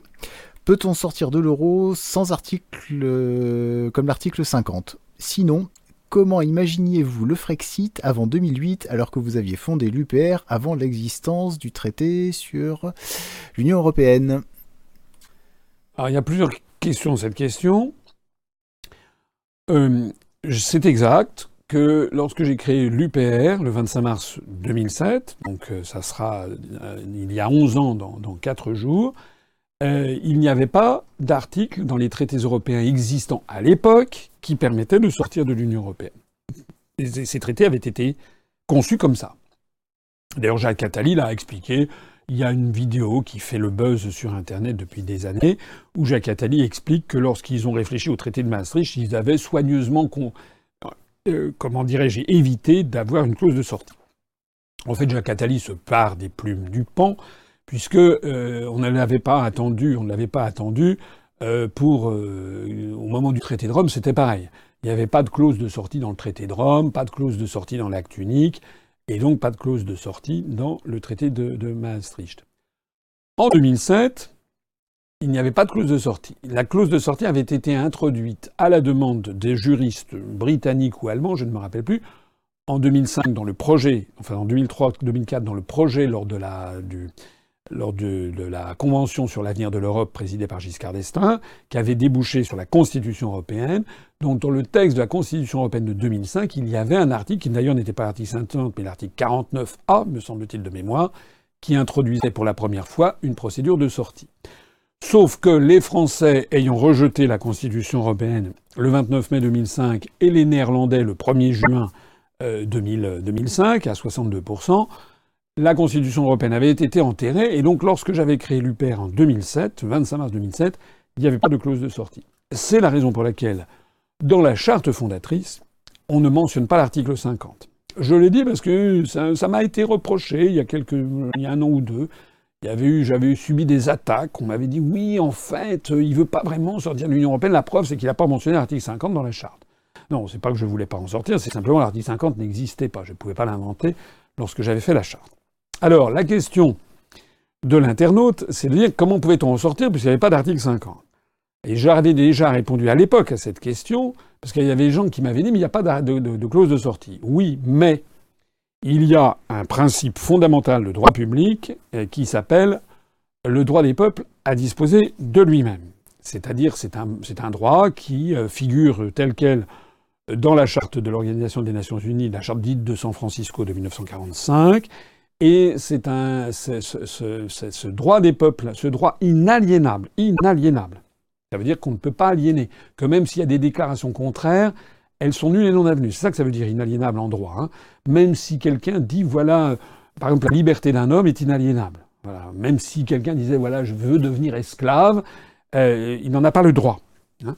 Eh bien là, c'est pareil. Un peuple n'a pas le droit de devenir esclave, n'a pas le droit juridique au regard du droit international de dire je ne serai plus libre et indépendant. Donc le droit inaliénable des peuples à disposer d'eux-mêmes a été euh, fixé, a été voté le 17 décembre 1966 par l'Assemblée générale de l'Organisation des Nations Unies dans le cadre de ce qu'on appelle le, pacte des droits civils et politiques des peuples du monde. Ça avait été voté à l'unanimité de mémoire à l'époque par l'ensemble des États membres. En 1966, il devait y avoir quelque chose comme à peu près 80 États ou 90 États. On était dans la phase des décolonisations, notamment d'Afrique des années 60. Il y avait encore beaucoup de décolonisations qui n'avaient pas encore eu lieu. Après, il y a eu les décolonisations dans, le reste de l'Afrique, dans, les pays du, Golfe, euh, puis les décolonisations en Océanie, puis l'éclatement de l'URSS et de la Yougoslavie. Donc tout ça a fait croître le nombre d'États-nations membres de l'ONU. Alors, euh, à partir de ce moment-là, on avait donc, on a dans le droit international public ce, droit inaliénable des peuples à disposer d'eux-mêmes. Ce qui signifie très exactement que si la France ou le Royaume-Uni avaient décidé de sortir de l'Union européenne en 2006, alors que n'existait pas de clause de sortie, personne ne pouvait l'en empêcher. Et si d'autres États de l'Union européenne avaient dit vous n'avez pas le droit parce qu'il n'y a pas de clause de sortie, à ce moment-là, l'État aurait pu aller se porter devant la Cour internationale de justice de la Haye, qui est l'organe suprême du droit international public, qui est une instance de l'Organisation des Nations Unies, et à coup sûr, la CIJ aurait dit on ne peut pas empêcher un peuple de disposer de lui-même, et donc même s'il n'y a pas de clause de sortie, cette clause est réputée exister quand même. C'est ce qu'on appelle en français, dans le droit, français, une clause d'ordre public. J'ai souvent pris cet exemple par exemple ce qu'on appelle la clause Scrivener, la loi Scrivener sur le droit de la consommation. C'est-à-dire que lorsque vous achetez, par exemple, lorsque vous achetez un, bien d'une certain, certaine valeur, ou par exemple un appartement, euh, vous avez une, euh, il y a l'obligation euh, de, vous avez le droit de vous repentir et d'annuler la vente pendant, je ne sais plus, une semaine, je crois, ou dix jours. Et même si ça n'est pas écrit dans le contrat, on appelle ça une clause d'ordre public, c'est-à-dire que même si elle n'est pas écrite dans le contrat, elle existe quand même juridiquement et on ne peut pas vous en empêcher. C'est ce qu'on appelle une clause d'ordre public. C'était là-dessus que j'avais fondé, donc, et c'est ce que je répondais aux gens qui disaient on ne peut pas en sortir. Je disais si, il y a le droit international pour nous. Il est vrai, il est évident que depuis 2008, le traité de Lisbonne, qui a repris à son compte le texte de la Constitution européenne, y compris cet article 49 alinéa A devenu l'article 50, désormais il n'y a plus de problème. Plus personne ne pose la question. Il y a un article qui est fait pour en sortir.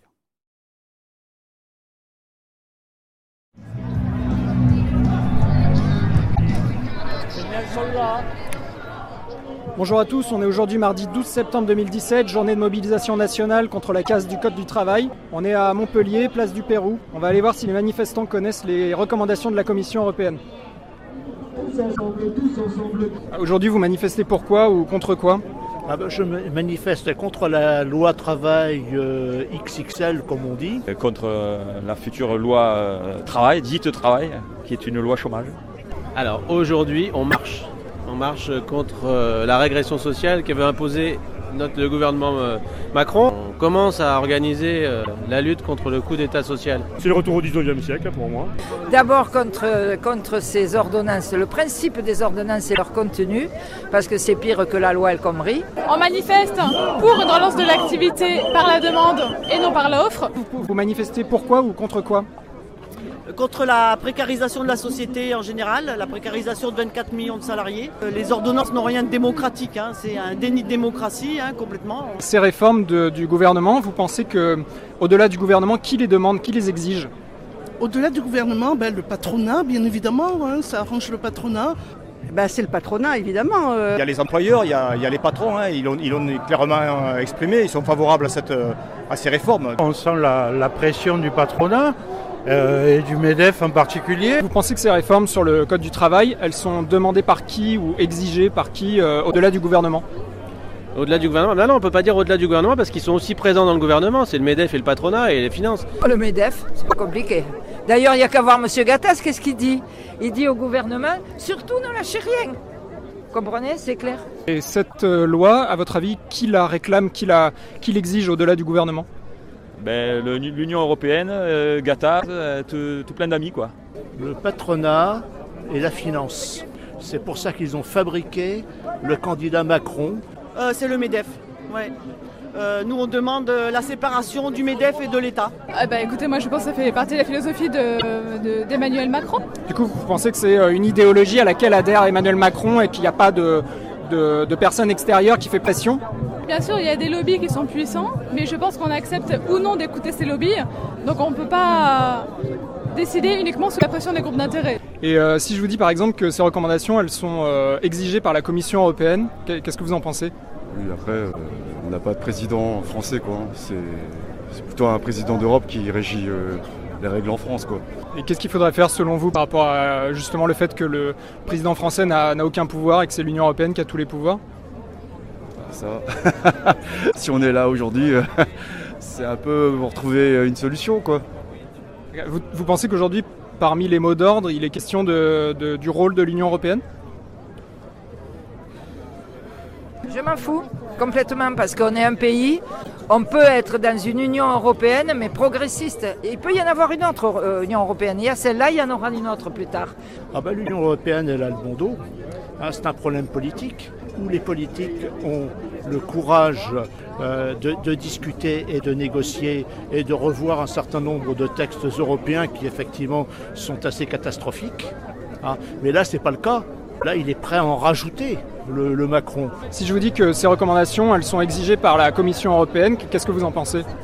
Ce serait exigé, je suis pas sûr, parce que c'est pareil, ils sont dedans dehors, donc c'est pas exigé, c'est tout ça, c'est des, des, réformes libérales qui veulent vraiment une, réforme de fond du monde du travail.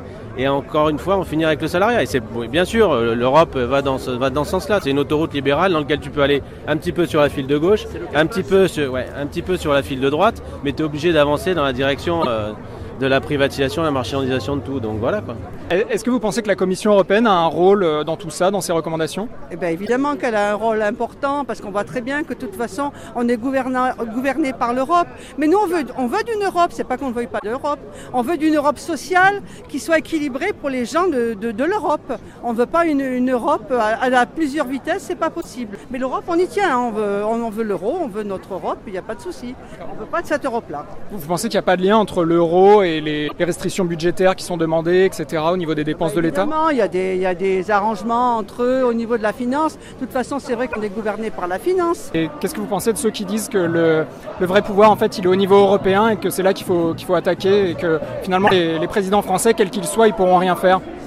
Euh, ça, doit, ça doit être un peu vrai, ça, de toute façon, parce qu'on est, on est lié internationalement maintenant par des accords, par des lois. Imaginons un président de, de gauche ou d'extrême gauche qui aurait été élu avec 100% des voix. Il y en a qui disent que bah, la Commission européenne exige certaines réformes. Et on les retrouve aujourd'hui dans la loi euh, Code du travail XXL de, de Macron. Et que du coup, bah, finalement, tant qu'on est dans l'Union européenne, on n'a pas le choix de, de- de s'opposer à ces demandes. Le problème, c'est que la Commission européenne, elle n'a aucune euh, légitimité. Et, et- mais elle impose aux États, aux États de mener une certaine politique. Je pense que c'est une vision de l'esprit qui est un petit peu rapide. On est quand même assez puissant rien qu'au sein de la Commission européenne. On a un pays qui est important en termes de population, donc on continue d'avoir un poids important dans la Commission. Je ne pense pas que la co- Commission exige ces réformes. Je pense par contre qu'il y a des lobbies au sein de la Commission européenne et notamment des lobbies américains qui, oui, exigent certaines choses. Eh, Est-ce que euh, je peux vous remettre un exemplaire des recommandations de la Commission européenne pour la France, datée du 22 mai 2017, qui, qui demande en fait euh, la limitation de l'augmentation du SMIC, euh, tout ce genre de choses? Oui, alors ça fait des années que la Commission effectivement est sur ce penchant-là, mais pourquoi? Parce qu'il y a énormément de lobbies américains qui font pression à la Commission européenne, mais il n'y a pas de lien forcément de cause à effet entre la politique française et ce qu'exige la Commission européenne. Certes, ça fait pression, mais on accepte d'écouter la Commission européenne parce qu'on est dans une idéologie. Disons que les, les recommandations de la Commission européenne, elles ont un caractère euh, obligatoire, puisque si on ne les applique pas, la Commission à terme peut sanctionner la France, non? Alors non, la Commission n'est pas en mesure de mettre des sanctions financières à l'encontre de la France si elle n'applique pas. Ça passe euh, avant tout par des directives et des règlements. Et là, il faut aussi un accord du Conseil de l'Union européenne. Enfin, je vous refais pas le droit européen, mais c'est pas la Commission européenne qui exige. Je peux vous remettre quand même un exemplaire des recommandations? Oui, si vous voulez, bien sûr. Si je vous dis que, par exemple, la Commission européenne exige ces réformes et que, finalement, quel que soit le président, il est obligé, il est obligé de, de les appliquer, qu'est-ce que vous en pensez? Obligé Non. Pourquoi vous nous dites de la Commission européenne? Euh, Parce que la Commission européenne, elle a un pouvoir de, de sanction? Oui, elle a un pouvoir. Ben justement, et la rue, elle a un autre pouvoir. Est-ce que je peux vous remettre un, un exemplaire des recommandations de la Commission européenne pour la bien. France pour l'année 2017 Oui, je veux bien. Est-ce que je peux vous remettre un exemplaire des recommandations de la Commission européenne pour la France, dans lesquelles on peut voir euh, bah, en fait, tout ce qui a servi d'inspiration à la, la- à la loi euh, Macron, euh, la, la- la case du travail oui, actuel? Je veux bien, oui, je veux bien, ouais. Qu'est-ce que vous répondriez à ceux qui disent que en fait, ces réformes elles sont exigées par l'Union européenne et que quel que soit le président, euh, bah, en fait, on n'a pas le choix de les appliquer ou pas? Non, je pense pas du tout. Euh, C'est une volonté du président Macron. Ça faisait partie de ses engagements de campagne. Euh, Voilà, donc euh, non, non, non. Enfin, moi, à mon avis, c'est la volonté d'Emmanuel Macron et du Premier ministre. Est-ce que je peux vous remettre un exemplaire des recommandations de la Commission européenne pour la France, datées du 22 mai 2017, et dans lesquelles on retrouve pas mal de mesures qui ont inspiré cette nouvelle loi Macron? Oui, on peut toujours retrouver des recommandations, certainement. Euh, maintenant, est-ce qu'on doit les suivre obligatoirement? C'est pas sûr. Bah, en fait, depuis les six packs, la, la Commission européenne a un pouvoir coercitif si elle estime que, que l'État a un déficit excessif, ce qui est le cas de la France, selon la Commission européenne. Du coup, techniquement, elle pourrait euh, garder de l'argent que la France lui verse. Euh, C'est une espèce de sanction, donc quelque part, c'est une espèce d'obli- d'obligation, non? Ben donc on protestera contre la communauté européenne, puisque c'est pas du tout dans l'intérêt de, de tous les salariés et des travailleurs. Ok, je vous remets un exemplaire quand même Oui, oui, avec plaisir. Qu'est-ce que vous pensez qu'il faut faire par rapport au volet de l'Union européenne, justement Par rapport au Au volet de l'Union européenne. Ah, bah moi je suis pour euh, la renégociation des, des traités euh, de façon intégrale. Quel poids a la France Eh bien, le poids qu'elle a, il est assez important. C'est si elle décide euh, de façon euh, unilatérale de, de renégocier les, les- les traités, elle peut le faire. Elle a un poids suffisamment important. Qu- Quand vous dites renégocier euh, de façon unilatérale, qu'est-ce que ça veut dire? Ça, ça semble antinomique Oui, oui, oui, tout à fait. Alors, euh, c'est pas la renégociation qui doit être unilatérale, mais c'est la décision qui doit être uni- unilatérale. C'est-à-dire, euh, voilà, plan A et plan B. Plan- Et ça, c'est unilatéralement, on peut le décider. Plan A, on, on renégocie les traités avec nos partenaires. Voilà. S'il n'y a pas possibilité, eh ben, plan B, euh, on sort. On- On sort de quoi? Ben, on sort de l'Union européenne. Est-ce que selon vous l'appartenance de la France à l'Union européenne euh, est un problème?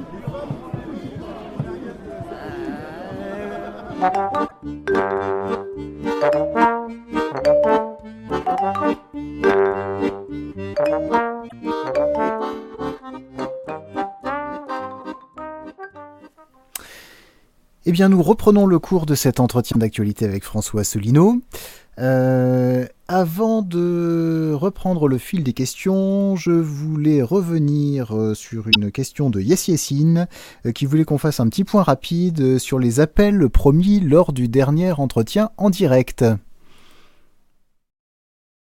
Oui, alors avant de répondre à cette question, moi je voudrais parler de la vidéo qu'on vient de, voir, qui est d'une chaîne YouTube qui s'appelle Alors Heureux, euh, une chaîne YouTube que je remercie pour euh, ce micro-trottoir qui est quand même tout à fait intéressant et il faut le bien le dire un peu accablant. D'ailleurs, euh, qui n'est pas fait pour surprendre la majorité d'entre vous, puisque vous savez bien que lorsque vous commencez à expliquer autour de vous l'origine réelle des politiques qui sont menées, qui doit être trouvée pour la quasi-totalité d'entre ces politiques dans les traités européens, dans les articles des traités européens, vous vous heurtez à une incompréhension, les gens vous regardent avec des yeux ronds comme des soucoupes, et les gens ne comprennent pas.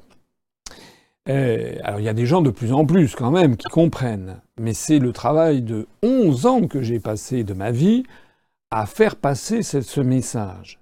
Et quand on voit effectivement un micro-trottoir comme celui que l'on vient de voir, eh bien, on se dit que ma foi, il y a encore beaucoup, beaucoup de travail à faire. De ce point de vue-là, je voudrais tirer deux conclusions. La première, c'est l'énormité du scandale que représente cette inconscience de la population française par rapport aux contraintes européennes qui lui ont été imposées sans que jamais on ne lui dise. Et donc le scandale vient de ceux qui normalement devraient le lui avoir dit depuis des années et qui n'ont pas fait leur devoir. Qui sont ceux-là? C'est en un les grands médias je rappelle que lorsque j'ai été candidat à l'élection présidentielle, j'ai été accueilli par un concert de réprobation générale sur le thème que j'étais complotiste ou conspirationniste. Lorsque j'expliquais que ça fallait chercher les traités dans les traités européens dans tel et tel article de l'article 106, la démolition euh, du droit euh, des, services publics, par exemple, comme on le voit maintenant avec la SNCF, ou euh, l'article 121 sur qui fixait le principe des grandes orientations des politiques économiques, etc., etc. On me traitait de complotiste et conspirationniste. C'est une honte. C'est une honte. Et la deuxième honte, le deuxième scandale, vient de ce que les partis politiques et tout spécialement les partis politiques d'opposition, n'ont pas fait non plus leur devoir. Nous allons participer demain à la manifestation dans toutes les villes de France pour la défense des services publics. Je serai moi-même avec euh, une délégation de l'UPR à 13h, gare de l'Est, à Paris. Je donne rendez-vous à toutes celles et tous ceux d'entre vous qui m'écoutez pour venir à 13h Gare de l'Est. Nous, nous avons publié des tracts que vous trouverez d'ailleurs en ce moment même sur notre site internet ou sur notre page Facebook. Vous pouvez les télécharger, les imprimer, les diffuser autour de vous. Vous pouvez aussi diffuser simplement l'hyperlien pour que le tract reste un tract virtuel. Je vous conseille de le diffuser au maximum autour de vous parce que nous, nous essayons d'expliquer l'origine nous, je l'ai déjà dit euh, précédemment dans, mon dernier entretien d'actualité, nous savons bien ce qui va se passer lors de ces manifestations. Nous allons avoir des partis politiques ou des syndicats, syndicats qui d'ailleurs appartiennent à la Confédération européenne des syndicats, c'est-à-dire sont financés par des subventions européennes, si vous voyez ce que je veux dire. Et nous allons avoir des partis politiques et des syndicats qui vont taper à contre Macron à Haro contre Macron, contre Édouard Philippe. Je ne suis pas là pour défendre Macron et Édouard Philippe. Quand même, je pense que tout le monde l'a bien compris depuis des années. Je me bats, je suis le premier à me battre, mais je me bats pour des vraies raisons. Ce que je reproche à Macron et à Édouard Philippe, ça n'est pas d'être des, des, êtres malfaisants qui auraient décidé de leur propre initiative de démolir tous les acquis sociaux des Français. Je leur reproche d'avoir caché aux Français notre suggestion aux traités européens et de n'être que les petits lampistes, les télégraphistes, les, commissionnaires, et de mettre d'appliquer ces directives européennes et la politique venue de Washington, de Washington pour l'OTAN, Bruxelles pour la Commission européenne et Francfort pour la Banque centrale européenne.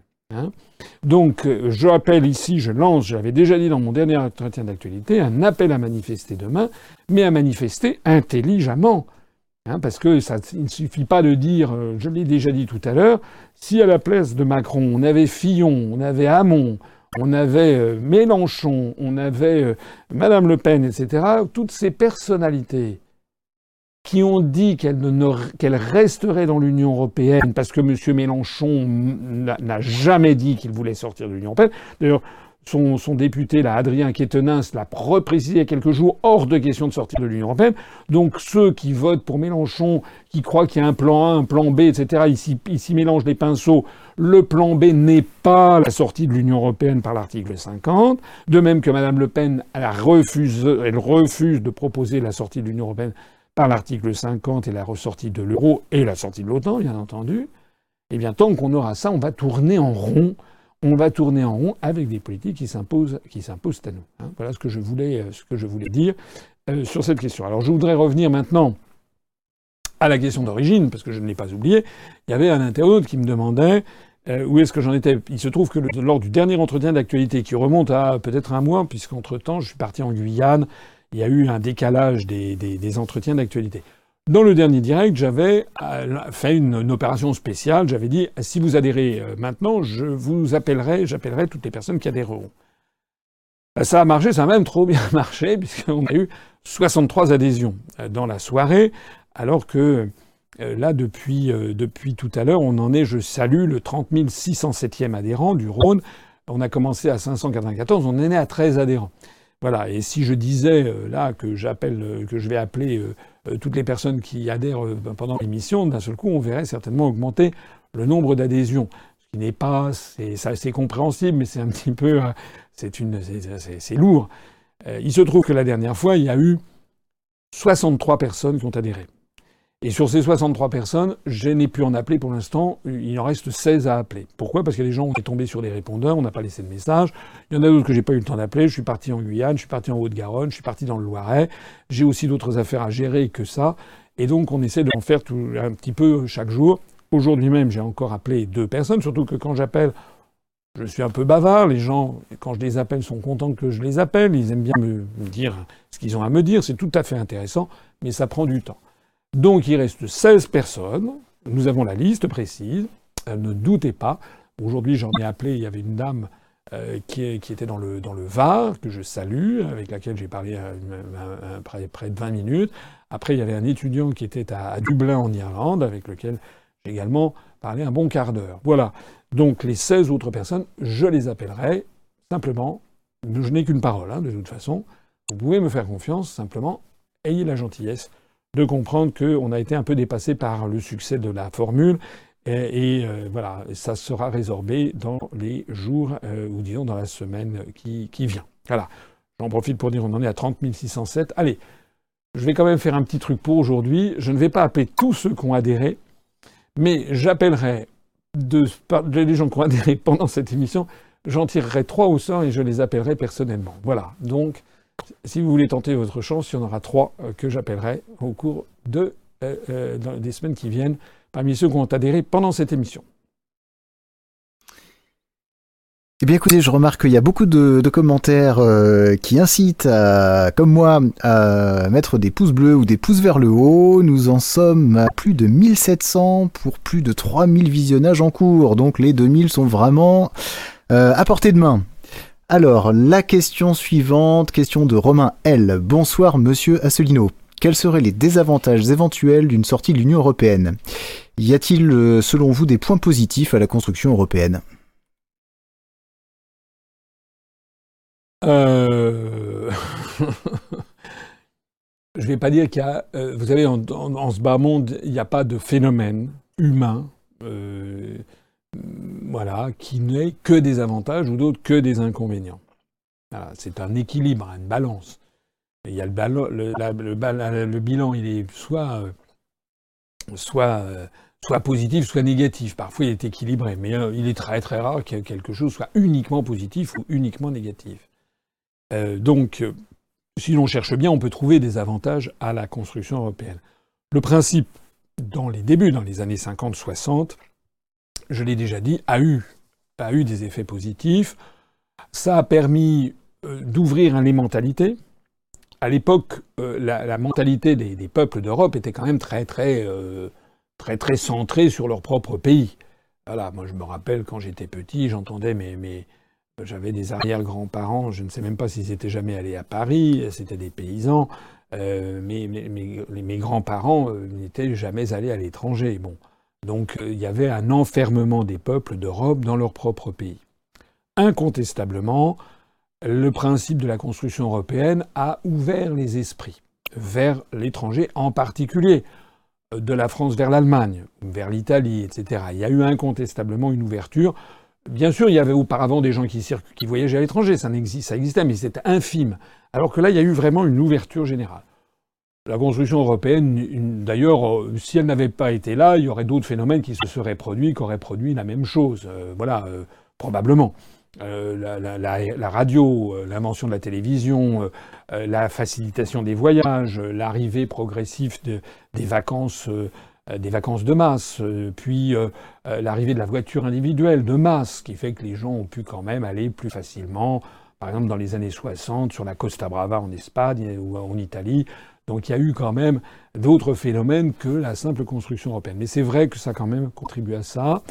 Ça a contribué aussi à la modernisation des structures agricoles dans les années 60, ça c'est exact, à introduire un peu de concurrence, ça n'est pas mauvais, c'est bien d'avoir de la concurrence, dans la mesure où, comme le disait Maurice Allais, le prix Nobel français d'économie, il faut que la concurrence existe, mais avec des pays qui ont à peu près le même pouvoir d'achat et sur des, sur des secteurs où c'est bon qu'il y ait de la concurrence. Donc une mise en concurrence avec les pays avoisinants était quand même plutôt une bonne chose pour éviter que la France ne se sclérose. Voilà.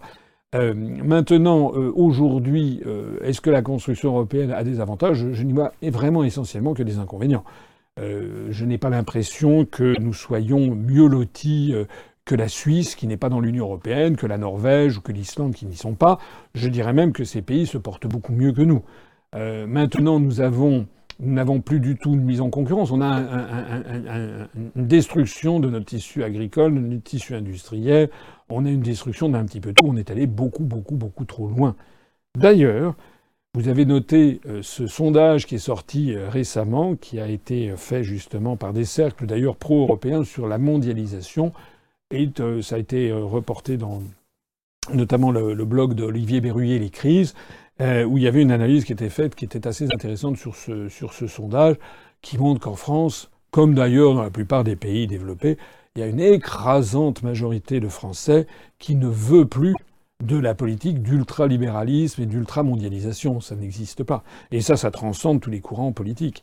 Donc d'une façon ou d'une autre, on va assister forcément dans les années qui viennent vers une remise en cause de cette espèce de, mondialisation généralisée on va revenir probablement vers un, contrôle des mouvements de capitaux, vers une meilleure surveillance des flux, euh, des flux financiers, et puis également vers un peu de protectionnisme là où c'est nécessaire. C'est pas nouveau, c'est pas nouveau. Toute l'histoire du monde en la matière est une sinusoïde. Il y a déjà eu des périodes de libéralisation, enfin de mondialisation, on n'appelait pas ça comme ça à l'époque, mais aux alentours des années 1350, en plein milieu du XIVe siècle, il y avait déjà eu une politique de mondialisation. C'est d'ailleurs le moment où il y a eu la grande peste qui s'est développée en Europe occidentale. C'était des navires justement qui venaient du Moyen-Orient. Euh, on a trouvé en Chine des sesterces de l'Empire romain. Il y avait là, continuellement des échanges. Ils n'avaient pas l'ampleur de ceux d'aujourd'hui, bien entendu, mais les populations étaient bien moindres également. On avait des échanges sur la route de la soie euh, qui passaient par euh, les, les, dirais-je, les pays du, Proche-Orient, qui après sur des routes des caravanes qui traversaient euh, la, Syrie actuelle, l'Irak actuel, et puis l'Iran, et qui passaient ensuite en transoxiane, c'est-à-dire l'équivalent actuel de l'Ouzbékistan, de là qui passait dans les, les, monts du ciel, ou le Pamir, c'est-à-dire le Tadjikistan ou le Kirghizistan actuel, puis arriver au Xinjiang chinois, et entrer, traverser la, Chine, la Mongolie intérieure, puis arriver jusqu'à Pékin. Euh, et, on a donc des échanges. C'est comme ça que Marco Polo, d'ailleurs, s'est rendu euh, chez Kubilai Khan. C'est comme ça qu'il a été gouverneur de la ville de Yangzhou. C'est comme ça qu'il aurait rapporté, paraît-il, les pâtes italiennes. Donc on ne peut pas dire qu'il n'y a jamais eu cette ouverture. Simplement, il y a eu des successions d'ouverture puis de fermeture. Et là, on a eu pendant une trentaine d'années une période d'ouverture généralisée. Très probablement, on va vers une période de refermeture dont l'élection de Donald Trump, d'une certaine façon, a été, euh, l'avènement. Et on va aller. Alors, ce qu'il faut faire attention, moi, je suis, j'essaie d'être toujours un esprit équilibré euh, euh, et, pondéré. On est allé beaucoup trop loin dans un sens. Il ne faudrait pas que dans les 15 ou 20 ans qui viennent, on aille beaucoup trop loin dans l'autre sens. Il ne faudrait pas non plus qu'on revienne à un renfermement général des, des populations sur elles-mêmes. Voilà. Il faudra donc trouver un juste équilibre dans cette espèce de scansion historique. Une question de Maxime Arnold. Que pensez-vous de la BRI, la Banque des règlements internationaux, et quel est son rôle précis de nos jours? Alors ça, c'est une bonne question qui est assez calée, assez importante. J'en ai parlé dans ma conférence, je crois, euh, sur. J'en parle brièvement dans ma conférence sur les origines cachées de la construction européenne, parce que cette banque des règlements internationaux qui siège à Bâle, c'est un peu la banque des banques centrales. Et j'en parlais dans cette conférence sur euh, les origines cachées de la construction européenne parce que je faisais remarquer que pendant la Seconde Guerre mondiale, à la Banque des règlements internationaux à Bâle se rencontraient gentiment autour d'une table avec un tapis vert le président de la réserve fédérale, la Federal Reserve Board américaine, de la Bank of England, mais aussi de la Reichsbank euh, hitlérienne, et puis de la Banque de Suisse, euh, de la Banque de France, etc. Euh, donc tout, ce petit monde se rencontrait, alors même qu'ils étaient en guerre. Je précise aussi, euh, j'invite les gens que ça intéresse à aller se renseigner sur le parcours assez incroyable d'un type qui s'appelle Hjalmar Schart. Ça s'écrit H-J-A-L-M-A-R, c'est son prénom, et Schart, c'est S-C-H-A-C-H-T. Hjalmar Schart, Jan Marchart a été justement le gouverneur de la Reichsbank. Euh, il a facilité l'accession d'Adolf Hitler au pouvoir en janvier 1933. Et ensuite, il a été, pendant une très grande partie du Troisième Reich, le gouverneur de la Reichsbank jusqu'en 1944, où là, sentant que les carottes étaient cuites, je me demande s'il n'a pas fait partie euh, de, l'attentat contre Adolf Hitler à la tanière du Loup, donc en Prusse orientale, l'attentat de, comment il s'appelle, von Stauffenberg, là, le, cet attentat qui avait eu lieu, ou dont Hitler a réchappé.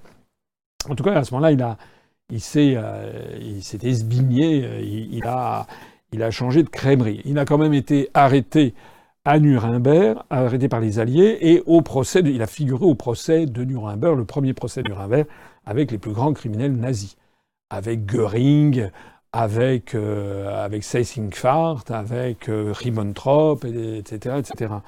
Et, et avec Keitel. Et euh, ce gouverneur de la Banque centrale allemande, qui a siégé à la Banque des règlements internationaux, qui a quand même été au cœur même du pouvoir hitlérien, parce que le gouverneur de la Banque centrale, c'est quand même lui qui fait marcher la, machine, eh bien, il a été acquitté à Nuremberg. Il a fait partie des deux ou trois qui ont été acquittés.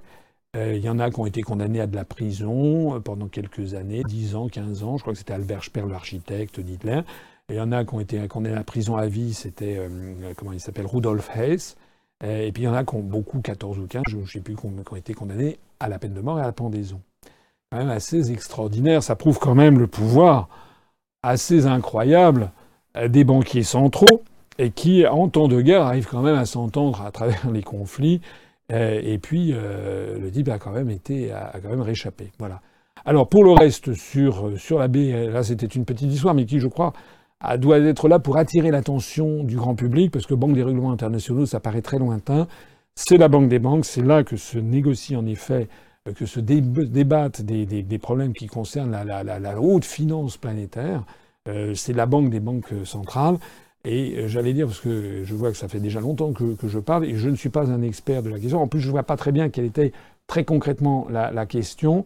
Euh, mais ça me fait penser qu'il va falloir que je demande à notre ami Vincent Brousseau qui nous fasse une petite, un petit topo, une petite conférence un peu sur le rôle exact de la Banque des règlements internationaux.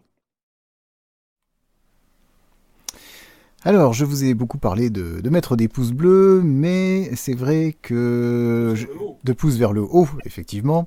Euh, mais n'hésitez pas non plus à vous abonner euh, à notre chaîne YouTube. Nous sommes actuellement 61 283 abonnés, en forte augmentation. Alors, la question suivante, posée par Mysterious A. Bonsoir, monsieur Asselineau. Que pensez-vous de la présence de Marion Maréchal Le Pen aux USA et de l'intervention d'un politicien américain au congrès du Front National? Je vais répondre dans un instant. Je voudrais insister sur ce que vient de dire à l'instant Benjamin. C'est que, euh, effectivement, il faut mettre les pouces vers le haut parce que ça, ça, ça, référence mieux cette émission. Deuxièmement, il faut aller sur la chaîne YouTube et vous pouvez vous abonner gratuitement. Il suffit de faire un clic, mais ensuite vous serez prévenu à chaque fois qu'on mettra une nouvelle vidéo en ligne sur la chaîne YouTube. Et effectivement, on avait franchi les 60 000 il n'y a pas longtemps, on a franchi les 61 000 en trois semaines, et actuellement on est au rythme de presque une centaine de nouveaux abonnés par jour. C'est- beaucoup. On a euh, une des chaînes euh, YouTube officielles euh, avec le plus d'abonnés de tous les partis politiques. C'est très bien. Et puis n'oubliez pas non plus d'adhérer à l'UPER en ce moment même. On en est à 30 607 adhérents. Notre dernier adhérent ou adhérente euh, habite dans le département du, Rhône. Et je redis ce que j'ai dit tout à l'heure. On en est à 13 adhésions depuis le début de cette émission. Euh, Lorsque l'émission sera terminée, on relèvera tous ceux qui ont, adhéré pendant l'émission et je promets d'en d'en appeler trois d'entre eux. Euh, voilà, je prends des engagements un peu moindres que l'autre fois parce que l'autre fois, je m'étais laissé un petit peu dépasser par le succès de la formule. Alors, la question qui concernait le Front National, il faudrait le demander au Front National euh, soi-même. Je ne suis pas non plus un commentateur politique de ce qui se passe ailleurs. Néanmoins, effectivement, euh, Madame Marion Maréchal Le Pen, dont on nous avait dit qu'elle avait quitté la politique, qu'elle était allée s'installer en Afrique avec son mari, euh, là a fait un comeback, un retour que beaucoup de gens anticipaient. Elle a été reçue aux États-Unis et ça a été très remarqué. Et puis, au Congrès du Front National, il y a eu, non pas un politicien de, de peu d'ampleur, mais rien moins que Steve Bannon, qui a été l'un des proches de Donald Trump, qui d'ailleurs a été remercié, qui était à la Maison-Blanche et qui a été chassé parce qu'il avait une réputation un petit peu sulfureuse. Euh, Steve Bannon, qui d'ailleurs aurait trempé dans ses affaires concernant, euh, euh, je- j'en parlais tout à l'heure, le nouveau scandale qui vient de sortir sur l'utilisation de données Facebook pour le compte de la campagne de Donald Trump. Bref, Steve Bannon, donc, était au, congrès du Front National. Voilà. Qu'est-ce que ça m'inspire? Ben, Ça m'inspire ce que j'ai toujours dit du Front National. C'est que le Front National n'est pas opposant au système. Il en est la roue de secours. Voilà, je l'ai dit, redit, redit, re-redit. J'ai déjà dit et redit. Par exemple, on a une photo qui circule sur Internet qui est assez incroyable. C'est une photo qui date de 1981, je crois, où on voit Jean-Marie Le Pen qui est reçu et qui serre la main de Ronald Reagan. En 1981, enfin en 1900, ou peut-être peut-être même avant. Je rappelle qu'en 1974, lorsque M. Jean-Marie Le Pen s'est présenté pour la première fois à l'élection présidentielle, il a fait 0,6% des suffrages. Moi, j'ai fait près de 1%. Je le dis pour ceux du Front National qui me brocardent. J'ai fait un score nettement meilleur que celui de M. Le Pen quand il s'était présenté la première fois. En 80, il n'avait pas obtenu les, les parrainages. Mais comment avait-il fait, avec cette toute petite notoriété, pour être reçu par le président des États-Unis? Moi, je ne crois pas euh, que je serais euh, reçu par le président des États-Unis. J'ai rappelé également à quel point il y avait eu des liens étroits, mais allez vous documenter? C'est pas après tout, tout ça circule sur Internet. Il y a des livres très sérieux qui montrent qu'il y a eu des liens très importants entre le Front National et le Parti républicain américain. Voilà. Et donc, moi, ce que je vois, c'est que le Front National ne propose pas de sortir de l'Union européenne. Le Front National ne propose pas de sortir de l'euro. Le Front National ne propose pas de sortir de l'OTAN. Le Front National adopte une rhétorique euh, diplomatique, militaire, qui est quand même qui s'inscrit dans le choc des civilisations, hein, qui est la pensée dominante aux États-Unis d'Amérique. Et donc, en fait, euh, je suis désolé de le dire, mais pour les États-Unis d'Amérique, le Front National, euh, c'est bien. C'est bien.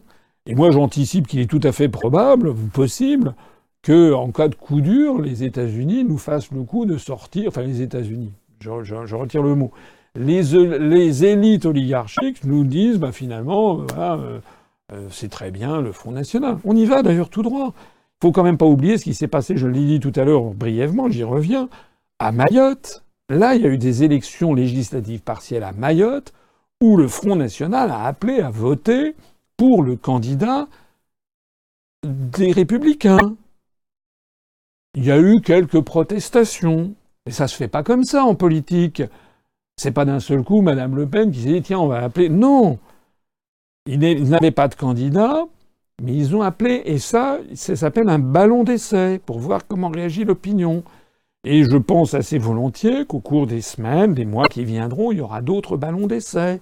Et puis il y a des gens qui vont dire bon finalement il faut faire une alliance. C'est exactement comme ça, je l'avais déjà dit, je le redis, que le MSI, le Movimento Sociale Italiano, qui avait été créé dans les années 60, euh, fin des années 60 du XXe siècle, par un ancien secrétaire d'État de Mussolini en Italie, qui s'appelait Giorgio Almirante.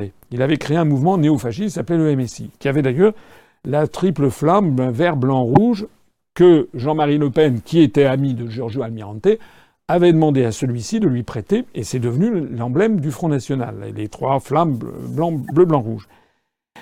Mais donc, c'était le mouvement dans les années 71-72. Il y avait le, MSI faisait parfois 20%, 25%, 30% des suffrages. C'était un cas unique en, Europe. Et puis, à la fin des années 70 ou des années 80, je ne me rappelle plus la chronologie exacte, euh, le, lorsque Giorgio Almirante euh, euh, a, quitté la scène politique, je ne sais pas s'il est, est, mort ou s'il a quitté la scène politique avant de mourir, enfin bref, il a eu un successeur qui s'appelait Gianfranco Fini et qui euh, a progressivement transformé ce mouvement en un mouvement qui était donc pestiféré à l'extrême droite, en un mouvement de droite conservatrice. Il en a changé le nom. Il l'a appelé euh, l'Alliance nationale, l'Alliance nationale. C'est d'ailleurs ce que vient de faire Madame Le Pen. Elle quitte le nom de Front national pour avoir Rassemblement national, ce qui est presque Alliance nationale. C'est presque la même chose. Et après avoir fait l'Alliance nationale, progressivement, ce parti a été dédiabolisé avec l'aide des médias, la complicité de tout ce petit monde, et puis après a fusionné avec Berlusconi. Voilà. Donc je pense que l'avenir du Front National est tout tracé. Il va y avoir probablement un changement de nom, Rassemblement National, quoi qu'il y a eu une petite bisbille, mais je sais pas, ça doit être réglé. Et puis progressivement, ça va se rassembler progressivement avec, euh, avec les Républicains. Et peut-être que dans, ce, dans cette architecture générale, peut-être que Madame Le Pen sera priée de prendre la porte, et puis on promouvra euh, la, jeunesse, Marion Maréchal Le Pen, euh, qui a toujours été pour l'euro, qui est pour l'Union européenne, voilà, c'est du gâteau. Voilà, et qui, euh, on peut très bien avoir ce schéma qui a été prêté d'ailleurs à certains politiciens qui font les délices des, dîners en ville parisiens. Hein. Donc voilà comment je vois les choses. Euh, je pense que c'est comme ça que ça va évoluer. Puis il y aura probablement un petit front national maintenu qui s'enfermera dans un ghetto d'extrême droite. Et puis on aura rassemblé. Donc ça, je pense que ça, c'est tout à fait possible dans les années qui viennent de nous sortir ça pour essayer toujours, toujours, toujours de trouver un nouveau schéma pour euh, montrer, pour montrer des marionnettes au peuple français qui va dire ah bah tiens on va essayer ce schéma-là. Sauf qu'à tous les schémas qu'on lui propose, En Marche, Hollande, Macron, etc., et peut-être ce schéma dont je parle là, à chaque fois, c'est toujours la même chose. On ne sort pas de l'Union européenne et, de l'euro ni de l'OTAN. Et c'est la raison pour laquelle je pense, moi, que si ce schéma évoluait, il ne marchera pas. Pas plus que ça ne marche d'ailleurs en Autriche, pas plus que Tsipras ne marche en Grèce, parce qu'au bout du compte, alors évidemment, tout ça, ce sont des années perdues. C'est pour ça qu'il faut que tous on se batte pour accélérer les choses. Au bout du bout du bout du compte, on en arrivera toujours à la question fondamentale qui décide de quoi en France? Et tant que ce sera, les Français n'auront pas récupéré leur souveraineté nationale, tant qu'ils ne seront pas sortis de l'Union européenne, de l'euro et de l'OTAN, on pourra essayer toutes les combinations, toutes les personnalités, tous les Marion Maréchal Le Pen, Nicolas Dupont-Aignan, Jean-Luc Mélenchon, Macron, Hamon, Mélenchon, et ci et ça. Tant qu'on ne sera pas sorti de l'Union européenne, de de l'OTAN, on restera dans la même situation, c'est-à-dire dans le désastre dans lequel nous nous enfonçons. Eh bien, je vous annonce que nous avons dépassé les 2000 pouces vers le haut. Merci à tous. Une question d'Innocent X. Bonsoir, monsieur Asselineau. Un avis sur la garde à vue de luxe de monsieur Sarkozy? Il semblerait que les juges vont venir à lui plutôt qu'il ne soit déféré. Un commentaire? Merci pour vos directs. Alors merci aux plus de 2000 personnes qui ont cliqué le pouce vers le haut, c'est important. Crois qu'on a 3000 ou 3100 ou 3200 personnes qui suivent, c'est bien, hein. euh, hors élection, c'est beaucoup. C'est beaucoup. Merci aussi à un nouvel adhérent qui vient de Haute-Garonne, 30 608e. Il faut y aller. Hein. Euh, on est, euh, il faut, faut pas, hésiter à adhérer. Vous savez que vous êtes notre seule ressource financière.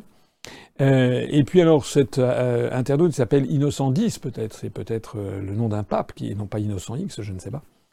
Alors la question, ben, je n'ai pas grand-chose à dire en fait sur cette question concernant la, garde à vue et la mise en examen de l'ancien président de la République. Honnêtement, je n'y connais rien. Enfin, je n'y connais rien. J'ai lu ce que j'ai lu dans la presse. Là-dedans, euh, voilà, euh, que la justice fasse, son œuvre.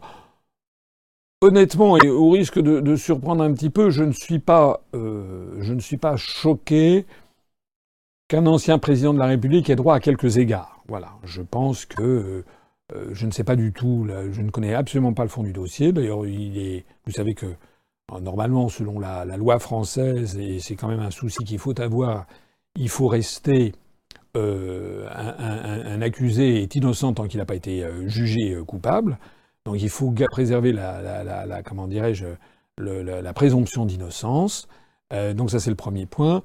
Le deuxième point, c'est que moi je suis toujours sensible non seulement à l'individu, mais à la fonction qu'il a incarnée. Voilà. Je n'aime pas trop l'idée, que, quelle que soit la couleur politique d'ailleurs, euh, Dieu sait si euh, je n'ai pas soutenu Nicolas Sarkozy, Dieu sait si j'ai critiqué euh, François Hollande, Dieu sait si je critique Emmanuel Macron, mais au-delà de, des personnes, c'est quand même une fonction. Donc je ne suis pas choqué qu'il y ait un traitement qui soit, qui soit, qui soit correct. voilà. Maintenant que pour le reste, que la justice fasse son œuvre. Une question de Maninf. Bonsoir Monsieur Asselineau. Avec un État assez fort, seriez-vous favorable au développement d'une démocratie plus locale? Par exemple, euh, donner la possibilité aux municipalités de légiférer dans des domaines limités euh, non, moi je ne suis pas. Enfin, il y a un petit mélange des genres là, je ne comprends pas très bien. Euh, d'ores et déjà, les, communes ont le droit de prendre des arrêtés municipaux. Hein. je me permets de revenir sur la hiérarchie des normes à l'intérieur de la République les lois, quand on dit le verbe légiférer, on parle de loi. Or, les lois, euh, ça vient du mot lien, lex. Les lois, c'est ce qui relie la nation, c'est voté par le Parlement et notamment par les députés, et accessoirement par les sénateurs. accessoirement, ils les votent aussi, mais quand il y a conflit entre le Sénat et l'Assemblée, c'est l'Assemblée qui, qui l'emporte. Donc les lois sont votées par les parlementaires français. Et c'est bien qu'il en soit ainsi. Ces lois sont d'application nationale. Ensuite, vous avez les décrets, les décrets ministériels qui sont pris par un ministre euh, en fonction, en application d'une loi. Donc là, c'est ce qu'on appelle non plus le domaine législatif, mais le domaine réglementaire. Et puis euh, ensuite, euh, donc ça, ce sont des décrets qui sont pris en Conseil des ministres, signés par le président de la République. et puis ensuite, vous avez pris par les ministres, dans leur département ministériel, des espèces de sous-règlements pris en application d'un décret qu'on appelle les arrêtés ministériels. Hein. Donc je répète, la loi, domaine législatif, le décret qui est pris en Conseil des ministres, et donc avec le président de la République, le Premier ministre, et contresigné d'ailleurs par ceux-ci, et les arrêtés ministériels qui sont pris par les ministres. Et puis par ailleurs, les collectivités locales, elles ont elles-mêmes un pouvoir, non pas de légiférer, le mot légiférer là est trompeur, elles n'ont pas le pouvoir de faire des lois, mais de prendre des règlements, des arrêtés municipaux. C'est déjà le cas quand même. Il y a beaucoup de. Vous trouvez des. D'abord, d'abord les municipalités, elles ont quand même une liberté pour fixer euh, leurs impôts locaux. Dans telle municipalité, il y a des impôts locaux qui sont beaucoup plus élevés que dans telle autre. Elles ont leur. Alors c'est vrai que ça doit respecter un certain nombre de critères. C'est surveillé euh, par le préfet qui surveille si toutes les dépenses et tout le budget est bien conforme à la loi et, aux, aux lois de finances. Euh, mais elles, conservent les, mairies, les municipalités ont le droit de fixer leur fiscalité locale, leur budget, les dépenses, les recettes. Elles peuvent également prendre des arrêtés municipaux pour interdire tel ou tel truc. On le voit, on l'a vu sur des exemples, euh, j'allais dire, euh, de la vie quotidienne. Lorsqu'il y avait eu euh, les affaires, par exemple, concernant Dieudonné, l'humoriste là qui avait été interdit dans telle ou telle ville de se produire, c'était un arrêté municipal qui pouvait être d'ailleurs, comment dirais-je, attaqué devant la juridiction compétente, c'est d'ailleurs le tribunal administratif. On voit en permanence qu'il y a des, comment dirais-je, des, recettes fiscales différentes selon les, selon les municipalités. Il y a des municipalités qui ont une politique également favorable aux piétons, favorable aux cyclistes, d'autres c'est moins le cas, etc., etc. Il y a des municipalités qui favorisent la mixité sociale, d'autres qui ne le font pas. Donc moi je trouve que c'est bien, et je ne vois pas très bien où est-ce qu'on pourrait aller au-delà. Moi je, je suis... Euh, alors certains diront c'est mon côté euh, jacobin, mais euh, moi, je pense que la France n'est quand même pas une puissance à, ce point gigantesque en superficie euh, qu'elle puisse euh, accepter forcément, nécessairement, qu'il devrait y avoir des modifications de la loi, j'entends, dans, chaque endroit. Sinon, ça devient, on risque d'avoir de retomber sur la France d'ancien régime avec avec ses privilèges. Ces privilèges, c'est des lois spécifiques, hein, c'est ça que ça veut dire, privilèges, la loi privée, des lois spécifiques à telle région, telle, à telle, à telle province, à, telle profession, etc. On peut avoir des aménagements de la loi euh, dans, euh, des, dans un certain nombre de collectivités territoriales ayant un, ayant un statut particulier. C'est en particulier le cas de nos compatriotes de Nouvelle-Calédonie, de Polynésie française et de Wallis et Futuna, que je salue au passage, dont je rappelle qu'ils sont 500 000, et dont je rappelle quand même au passage qu'ils ne sont ni dans l'Union européenne, ni dans l'euro, ni dans l'OTAN. Voilà. Ça veut donc bien dire qu'ils ont un statut particulier. Il y a une autonomie très forte dans ces territoires, surtout en Polynésie française et en Nouvelle-Calédonie, euh, qui sont dans le territoire de la République. Euh, on a également des amodiations en Corse, euh, dans, les, départements d'outre-mer, où il y a des, caractéristiques particulières.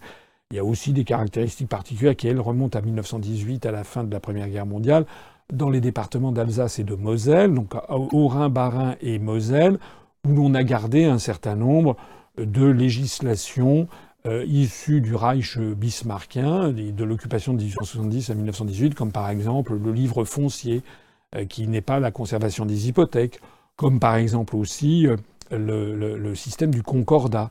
Euh, les lois de 1905 sur la laïcité ont été prises en 1905, justement, avec le petit père Combe, et à l'époque, l'Alsace-Moselle n'était pas dans la République.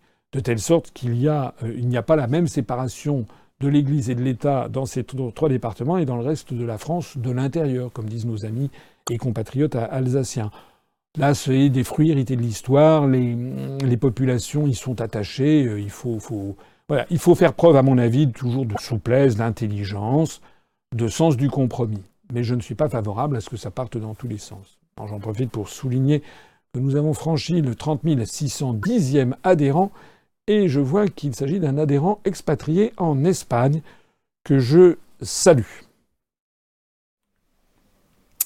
Damien S., euh, connaissant votre goût pour l'Asie et sa culture, et surtout vos connaissances, aimerait connaître votre point de vue sur l'avenir de Taïwan. J'ai l'impression d'être dans question pour un champion. Euh, alors Taïwan, pour ceux qui ne le sauraient pas, c'est toujours des questions comme ça qui me tombent dessus. Vous exagérez. Il va falloir, heureusement que j'ai quand même de la mémoire. Euh, Taïwan, c'était l'ancienne île de Formose. Formose, c'était un, nom qui venait du portugais, ça a été découvert par les Portugais, Isla Formosa, qui veut dire la belle île. Donc Formose, qui a repris son nom chinois de Taïwan, et donc cette île qui se situe à l'est du continent, euh, donc face à, peu près, un petit peu au sud de Shanghai, face aux provinces du Zhejiang. Euh, il à ne pas confondre avec l'île de Hainan qui elle est au sud, qui est face au, Nord-Vietnam. Alors cette île de Taïwan, elle est, comme vous le savez, elle a été, euh, ça a été le refuge des armées de Chiang Kai-shek en 1949, qui sont partis à Taïwan, qui ont franchi le détroit de Taïwan, lorsqu'ils ont été défaits par l'avancée des troupes communistes. Ils se sont réfugiés à Taïwan, ils sont partis avec armes, enfants et bagages, soldats, ils ont fait de l'île de Taïwan une forteresse, ils ont d'ailleurs embarqué un certain nombre d'œuvres d'art euh, des musées de, Pékin, de telle sorte que vous avez au musée de, Taipei, Taipei c'est la capitale de Taïwan, vous avez des, œuvres magnifiques de, toutes les époques, en particulier, je crois, des Céladons de l'époque Song. Donc vous avez à Taïwan une espèce de forteresse qui est devenue la forteresse, une espèce de porte-avions américain, puisque les Américains ont protégé le régime de Formose, devenu le régime de Taïwan. Pendant des années, les Américains avaient interdit au camp occidental de reconnaître la République populaire de Chine, proclamée par euh, Mao Tse-tung le 1er octobre 1949. Donc tous les pays occidentaux, le doigt sur la couture du pantalon, avaient une ambassade à Taïwan. De Gaulle, en 64, le, donc en janvier 64, fait un scandale planétaire, enfin scandale, scandale aux États-Unis, scandale dans les pays occidentaux. En revanche, des applaudissements dans, les pays du tiers-monde, surprise agréable en, en, en, Union soviétique, dans le camp socialiste.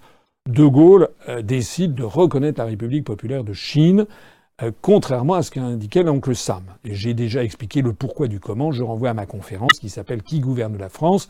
Si De Gaulle a fait ça en 64, c'était une réponse du berger à la bergère.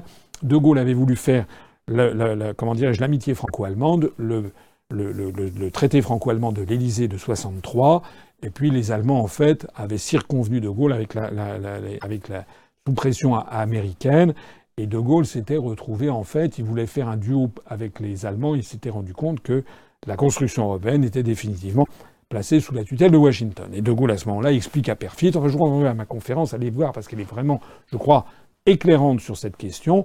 De Gaulle s'était dit, bah, puisque c'est comme ça, moi, je vais me soustraire aux contraintes européennes et je vais mener une politique digne de la France. C'est comme ça que De Gaulle reconnaît la République populaire euh, de Chine en 1964. Reconnaissant la République populaire de Chine en 1964, le régime de Taïwan a imposé à la France de fermer son ambassade. Parce qu'à l'époque, c'était encore un peu jeu égal. Et donc le régime de l'époque de Chiang Kai-shek avait imposé, c'était fromage ou dessert. C'était Pékin ou Taipei, on n'avait pas le droit des deux. Donc la France a reconnu la République populaire de Chine, a ouvert une ambassade à Pékin. Et puis en fait, De Gaulle, comme sur beaucoup de sujets, était un visionnaire. Il a été suivi ensuite par de plus en plus de pays occidentaux, puis des pays africains, et même en définitive, à partir de 72, par les États-Unis eux-mêmes, de telle sorte que Taïwan a vu le nombre de reconnaissances diplomatiques fondre comme neige au soleil.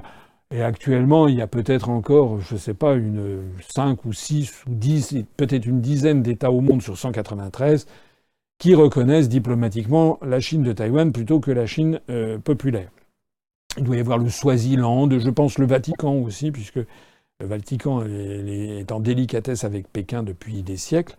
Euh, voilà. Alors, ce qui s'est passé ensuite, c'est que lorsqu'il y avait une opposition idéologique féroce entre les deux rives, la situation était bloquée. Mais à partir du moment après la mort de Mao, après la défaite de la bande des quatre, lorsqu'a triomphé la ligne de Deng Xiaoping, puis la ligne en fait actuelle, c'est-à-dire d'un régime qui se prétend communisme et qui en fait est un régime capitaliste avec une dynastie communiste où la succession n'est pas de, n'est pas, génétique, c'est pas dans la même famille, mais c'est dans le même parti. En fait, la République populaire de Chine est devenue un pays qui est quand même euh, qui fonctionne sur la base du capitalisme le plus pur et dur, d'une certaine façon. Eh, ben, progressivement, la différence avec Taïwan s'est atténuée, évidemment. D'autant plus qu'alors à l'époque de Chiang Kai-shek, il y avait en, en, outre des liens familiaux entre les deux rives, entre les dirigeants des deux rives, entre Mao et Chiang Kai-shek, ils avaient des liens familiaux. Donc euh, la différence s'est atténuée euh, entre les deux rives. Et euh, les Chinois, très finement, ont joué de la réintégration dans la République populaire de Chine de Hong Kong en 1997, colonie britannique qui est arrivée, le, bail amphithéotique qui, de 99 ans qui avait été signé en 1898 est arrivé à expiration en 1997. Donc Hong Kong a été restitué par la Grande-Bretagne à la Chine. Macao a été restitué quelques semaines après par le Portugal à la Chine, et euh, la Chine populaire a eu le souci, notamment avec Hong Kong, de bâtir le système un pays, deux régimes, c'est-à-dire de reconnaître à la Chine, euh, de reconnaître à la colonie de Hong Kong euh, une qualité spécifique. On l'appelle la région administrative spéciale, elle a un gouvernement avec une très forte autonomie, Elle fait partie de la République populaire de Chine, mais c'est un peu la vitrine que Pékin a voulu montrer au Taïwan en disant ne vous inquiétez pas, vous reviendrez dans la mère patrie et on vous respectera, vous aurez le système un pays deux régimes, un pays trois régimes. À partir du moment où vous reconnaîtrez que vous faites partie de, la Chine, de la, de République populaire de Chine, vous aurez droit à un gouvernement avec une très forte autonomie. Donc moi je dis que là-dedans il faut du temps au temps. D'ailleurs, si on connaît bien l'histoire de Chine, à la fin de la dynastie Ming, au XVIIe siècle, il y avait eu un, rebelle qui s'appelait Koxinga, euh, qui avait suivi le, périple, enfin qui avait fait, qui avait annoncé le périple de, de Chiang Kai-shek, puisque c'était la même chose. Il s'était battu contre les troupes de la nouvelle dynastie, la dynastie Manchu, et puis il s'était réfugié à Taïwan. Euh, et là, il avait a eu son propre régime qui avait duré quelques décennies avant de finalement sombrer, et les Chinois de Chine continentale avaient remis la main sur Taïwan. Donc les, dirigeants chinois euh, de Pékin ont cette histoire de Koxinga à l'esprit. Ils ont l'idée que la Chine est une masse énorme avec un milliard 500 millions d'habitants, que c'est le pays le plus peuplé du monde, que c'est une civilisation à nul autre pareil, et que d'une façon ou d'une autre, le temps leur donnera raison et Taïwan reviendra à l'espace chinois, comme ce fut le cas à la fin de la dynastie Ming, la transition avec la dynastie Manchu. Voilà. Et je pense que, alors je ne suis pas devin, je pense qu'il faut qu'il y ait du temps qui passe, qu'il y ait des générations qui passent encore, mais je pense qu'il est tout à fait envisageable. Je ne sais pas, moi, à horizon, pas tout de suite, parce que mais ça s'est beaucoup, beaucoup amélioré maintenant. Il y a même d'ailleurs des liens maintenant aériens qui ont été créés. C'était impensable à l'époque de Mao. Maintenant, il y a des liens entre Shanghai et Taipei, entre Pékin et Taipei. Les, les, échanges sont de plus en plus importants. Je pense qu'un jour, ça va se régler à la chinoise avec le système un pays de régime comme il y a à Hong Kong. Allez, disons, à horizon de peut-être quoi, 10, 20 ou 30 ans. Il est 23h passé de 6 minutes. Euh, nous allons donc prendre la dernière question. Une question de Marine H. Euh, avez-vous une question d'actualité Avez-vous prévu d'être solidaire des grévistes demain? Ah bah oui, je l'ai dit. Je l'ai dit tout à l'heure. Je l'avais annoncé lors de mon dernier entretien d'actualité qui a été diffusé, je crois, samedi, qu'on avait enregistré mercredi dernier. Euh, j'en profite pour dire, il y avait un petit délai, mais il faut dire que le montage de nos entretiens d'actualité euh, est, vraiment de plus en plus spectaculaire et de plus en plus dynamique. Ça, plaît beaucoup. Euh, j'en profite pour remercier euh, Fabien et pour remercier tous ceux qui aident, c'est-à-dire des, bénévoles, des, adhérents de, l'UPR qui bénévolement donnent des conseils ou même réalisent des petites animations. Un grand, grand merci à, tous.